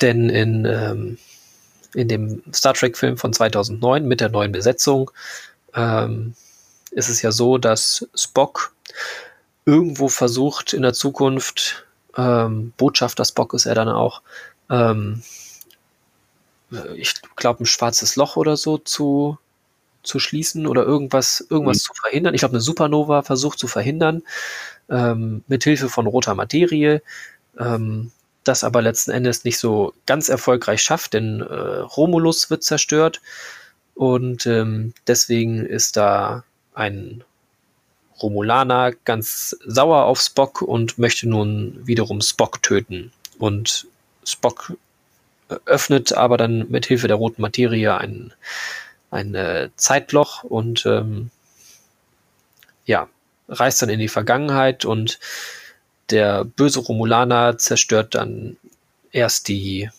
äh, irgendein Schiff, das wo Kirk gerade geboren wird und ähm, ja, will dann letzten Endes äh, Vulkan zerstören, quasi als Racheakt für die Zerstörung seines Planeten. Und mhm. ähm, das ist ja schon irgendwie, da sie jetzt ja auch, weiß nicht, wollen sie eigentlich weitere Filme da drehen? Äh, ein weiterer Film soll angeblich noch. Gibt es immer wieder Neuigkeiten zu, dass dann Chris Hemsworth wieder zurückkommen soll, der äh, Kirks Vater spielt oder gespielt hat. Ja. Und in der Regiearbeit von ähm, Tarantino wird immer wieder angesprochen, aber es ist nichts Konkretes und es sieht auch immer schlechter aus. Okay. Ähm, ja. Ja, also dass sie das jetzt vielleicht versuchen ganz abzuschreiben und wenn man das als Fehler ansieht, den vielleicht auch wieder zu korrigieren. Denn mhm. der rote Engel könnte ja mit Hilfe von roter Materie irgendwie reisen, beziehungsweise ja, haben Sie da in, in dieser Zukunft, die nach den Ereignissen aus diesem Film vielleicht entstanden ist, ähm, dass Sie versuchen, das zu korrigieren? Eventuell. Ja, und gleichzeitig haben Sie also es wird wie relativ viel Kritik daran geübt, dass es sich hierbei um ein Prequel handelt ähm, und dadurch halt nichts Neues im Star Trek-Universum an sich geschaffen werden kann. Man kann ein bisschen das weiter ausbauen, aber auch nur immer an vergangenen Ereignissen oder zwischen vergangenen äh, Ereignissen sich entlanghangeln. Und dass man so ein bisschen, die Fans haben halt gesagt, ja, sie wünschen sich eigentlich ein bisschen mehr weiter in die Zukunft zu blicken. Ähm, mhm. Wie es mit der Föderation nach dem Dominion-Krieg nun weitergegangen ist. Ähm, und vielleicht erfüllen sie dadurch auch noch so ein bisschen diesen Serienwunsch, okay, wir können jetzt auch noch in die Zukunft gehen und gleichzeitig auch noch die Calvin-Timeline ähm, erklären zumindest oder weiter ausbauen oder vernichten, je nachdem. Ähm ja, das ist gar nicht, gar, gar nicht so schlecht tatsächlich. Irgendwie unnötig für die Serie, aber interessant fürs Universum. Also fürs Star Trek-Universum. Äh, kann man weiter dranbleiben, aber wir sehen auf jeden Fall nicht den alten Spock. Nee, das äh, wird schwierig. Also nicht nur, also auch, auch mit, die werden sich nicht, also nachdem sie jetzt schon Spock äh, lernbehindert gemacht haben, ähm, was mit Sicherheit, ich habe es nicht, hab nicht nachgeguckt, aber es wird irgendwelche Fans aufgeregt haben. Ähm, äh, und jetzt auch noch einen neuen Schauspieler für den Spock gefunden haben, werden sie jetzt nicht noch äh, den alten Spock per, per CGI oder so da reinpacken. Das glaube ich nicht. Ich glaube, dass ähm, Sie haben uns jetzt gesagt, dass was da passiert ist 500 äh, Jahre in der Zukunft. Jetzt kann natürlich mhm. der rote Engel kann ja noch mal irgendwie zeitlich anders unterwegs sein. Der kann später oder früher sein. Das ist ja nicht ganz klar. Aber das, was da passiert ist, ähm, was ja Spock auch selber angefangen hat mit, de, mit der roten Materie, das ist ja nicht so weit in der Zukunft. Das sind ja keine 500 Jahre, das sind ja eher 150 Jahre oder so. Mhm. Wenn überhaupt. Ich weiß nicht, wie alt er letzten Endes dann ist als er das macht. Kann ich dir auch nicht genau sagen. Also Pi mal Daumen haut das hin. ähm, ja, okay. Hast du sonst noch irgendwas? Nö, nur noch eine ganz, ganz kleine Kleinigkeit, dass sie Saru die ganze Zeit mit Mr. Saru ansprechen. Das fand ich irgendwie merkwürdig. Weil er ist doch auch Commander, oder? Äh, ja, und sie macht das aber auch mit Mr. Reese, weil ich dachte, hm, vielleicht erfahren wir mal die Ränge. Ähm, mit Rängen haben sie es, dieses, diese Staffel nicht so sehr. Okay. Tyler wird ja auch als Specialist angesprochen, also auch ohne Rang. Ja, aber Specialist ist immerhin, ist immerhin ein, doch ist ein Rang. Ja, ist ein Dienstgrad, aber jetzt nicht in die klassische Hierarchie eingearbeitet. Das war ja quasi dieses Besondere, was auch Burnham verliehen wurde, als sie äh, noch als Sträfling da war. Ja. Ähm, weil ich mich gefragt habe, was Reese denn eigentlich für einen Rang hat. Aber ja. ja. Bei Burnham sprechen sie aber auch immer von Commander und mhm. ja. Tilly, weiß ich gar nicht. Wird Tilly irgendwie anders angesprochen als Tilly? Habe ich noch nicht drauf geachtet. Aber bei, bei Saru war es mir jetzt halt aufgefallen, weil sie schon Burnham spricht zu ihm oder über ihn mit Mr. Saru als Mr. Saru. Ähm, Pike macht das selber auch. Fand ich merkwürdig. Naja, sie machen es auch mit Spock halt. In der, also da ist ja auch ständig Mr. Spock. Mr. Spock, bla bla bla. Ja. ja, das stimmt. Aber das ist ja so dieses TOS-Ding, dachte ich. Äh, ja. Also da sprechen sie sich halt auch selten mit Rang an. Mhm. Insgesamt. Äh, auch äh, Jim. Jim. Pille genannt. Ja, genau. Ja. Scotty. Ähm, und man erkennt auch die Rangabzeichen überhaupt nicht äh, ganz häufig. Das war auch bei einer Folge, die ich neulich gesehen hatte. Da unterhalten sich ganz viele Leute und äh, Kirk sagt, die sind alle in meiner Klasse gewesen und da dachte ich, was für Ränge haben die denn? Konnte man überhaupt nicht erkennen. Aber das sieht man noch an den Ärmeln. Äh, ja, sie waren leider alle oberhalb gefilmt. So. Was dann jetzt auch mit Discovery äh, ganz gut einhergeht, denn da erkennt man die Ränge auch nicht. Man, theoretisch, wenn man die äh, äh Dienstabzeichen sich anguckt, dann gibt es da diese kleinen Punkte wie bei äh, TNG, wo man das angeblich erkennen können soll, aber ähm, das ist einfach zu klein. Ich dachte, man muss Streifen zählen. Nö, ich glaube nicht. Aber vielleicht auch das auch noch zusätzlich. Muss ich da nochmal drauf achten. Ich dachte, diese Streifen, die sie jeweils an den Schulterübergängen haben, dass das unterschiedlich viele sind und je mehr Streifen, desto gut. Hm. Auf jeden Fall gibt es Punkte auch auf den ähm, Badges. Ja, das sind Fleißpunkte, Mitarbeiter des Monats oder so. das ist, wenn du zum Friseur gehst. Ähm, fünf, das ist kostenlos. Ja. Haben wir noch irgendwas Wichtiges? Sonst müssten wir leider zur Bewertung übergehen. Ja. Äh, ich habe nichts weiter auf dem Zettel stehen. Bewertung fällt mir aber auch nicht schwer diesmal. Ich fand die, also wenn ich anfangen darf, darf ich ja, anfangen. Danke.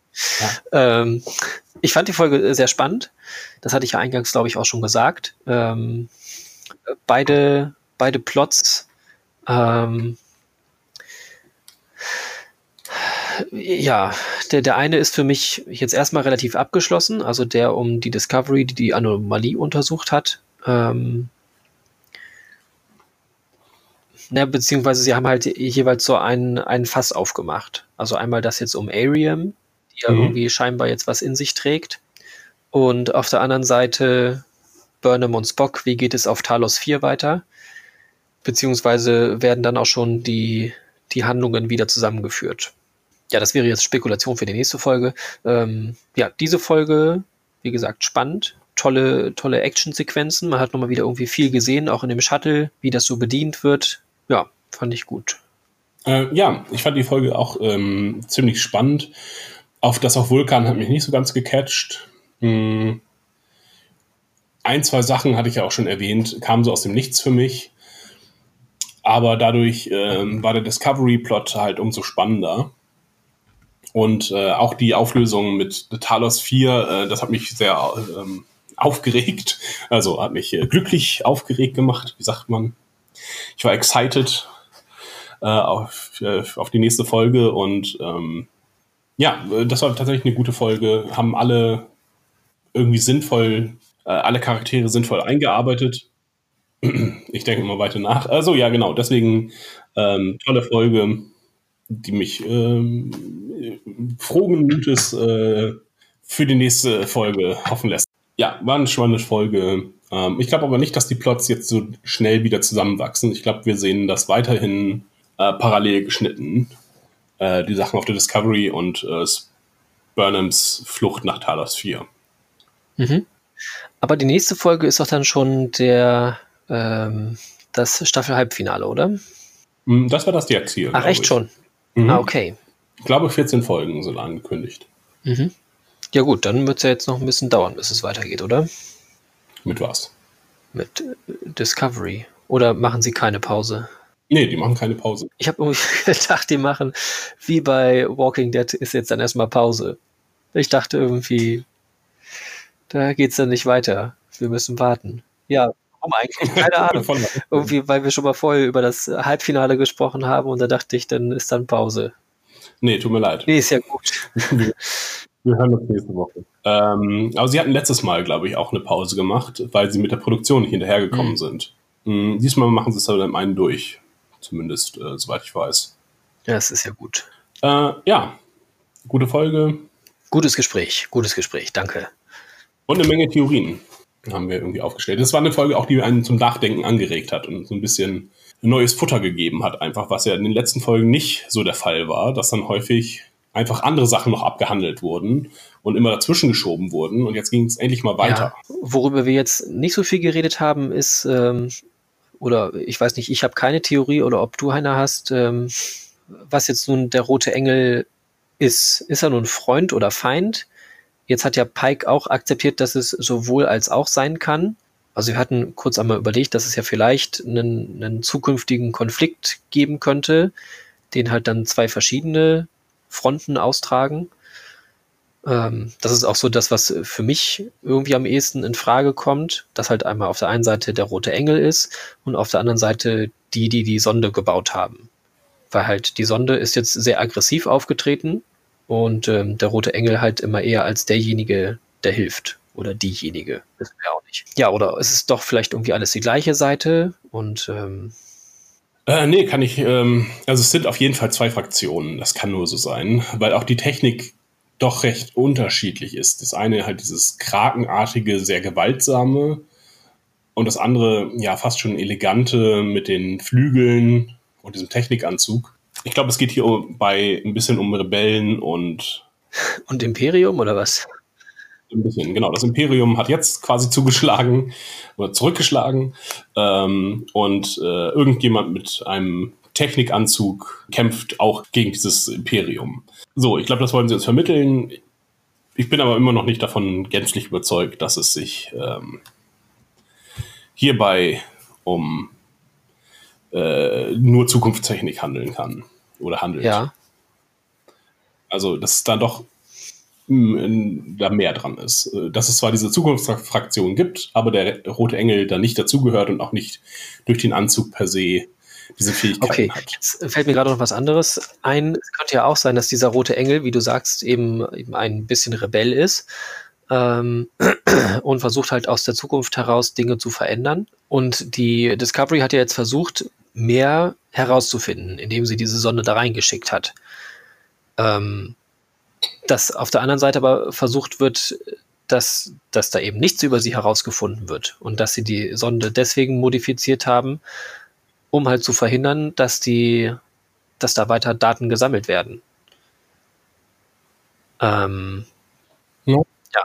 Okay. Also dass halt Zukunft Zukunft bleibt und dann nicht irgendwie dann am Ende auch Technologie oder so in die falschen, in die in die äh, vor vorher Hände fällt. Also in die Vergangenheit. in die alten Hände. Oder dann noch junge Hände. Ach Mensch, das ist aber auch immer verwirrend mit der Zeit. Alte Hände, junge Hände, was ja. ist es dann? Ja. In die Vergangenheit. Die, äh, lass uns noch kurz über den Titel äh, ja. spekulieren. Lichtschatten, hast du irgendeine Idee? Also wie sich das auf diese Folge irgendwie überträgt? Hm. Ich mache jetzt ein paar Brummgeräusche, bis ich irgendwie eine kluge Antwort habe. Äh, hm, äh, äh, nee, weiß nicht, keine Ahnung. Ja, zwei Seiten. Also vielleicht haben wir jetzt die Schattenseite der Zukunft gesehen. Ähm, und ansonsten Illusionen fällt mir ja, nur ein. Wo du noch sagst, ähm, zwei Seiten, es wurde ja auch viel über die Spiegel gesprochen. Ähm, mhm dass, ja, dass das Dinge mit Alice im Wunderland, dass halt Spock die Sachen verkehrt herum sieht. Ähm, deswegen ja auch die falsch herum aufgesagten Koordinaten. Ähm, ja, wenn wir von zwei Seiten ausgehen, kann es dann noch wieder irgendwie was mit dem Spiegeluniversum zu tun haben, vielleicht. Gott. Ähm, wäre ja auch eine Möglichkeit, dass da die Spiegeluniversums-Zukunft versucht zu verhindern, dass da Giorgio irgendwie zu viel Macht übernimmt oder. Ja, möglich. Wie auch immer. Aber dafür ist es einfach zu undeutlich. Vielleicht erklärt uns das nochmal irgendjemand anders. Da kommen die Zuhörer ins Spiel. Schreibt uns eure Theorie über Facebook, über Instagram, wie auf unsere Homepage, wie auch immer man uns schreiben kann. Genau. Ähm, und ansonsten bedanke ich mich äh, bei dir, Achim, äh, für das produktive Gespräch äh, über. Sehr Discovery. gerne. Ich versuche mich weiterhin äh, gut auf die Folgen vorzubereiten, die ja dann am Freitag schon weitergeht, offensichtlich. Genau. Schön. Ohne Pause. Weil ich versuche sie bis Freitag zu veröffentlichen. Schön. Ja. Auf Wiederhören. Äh, tschüss. Ich winke.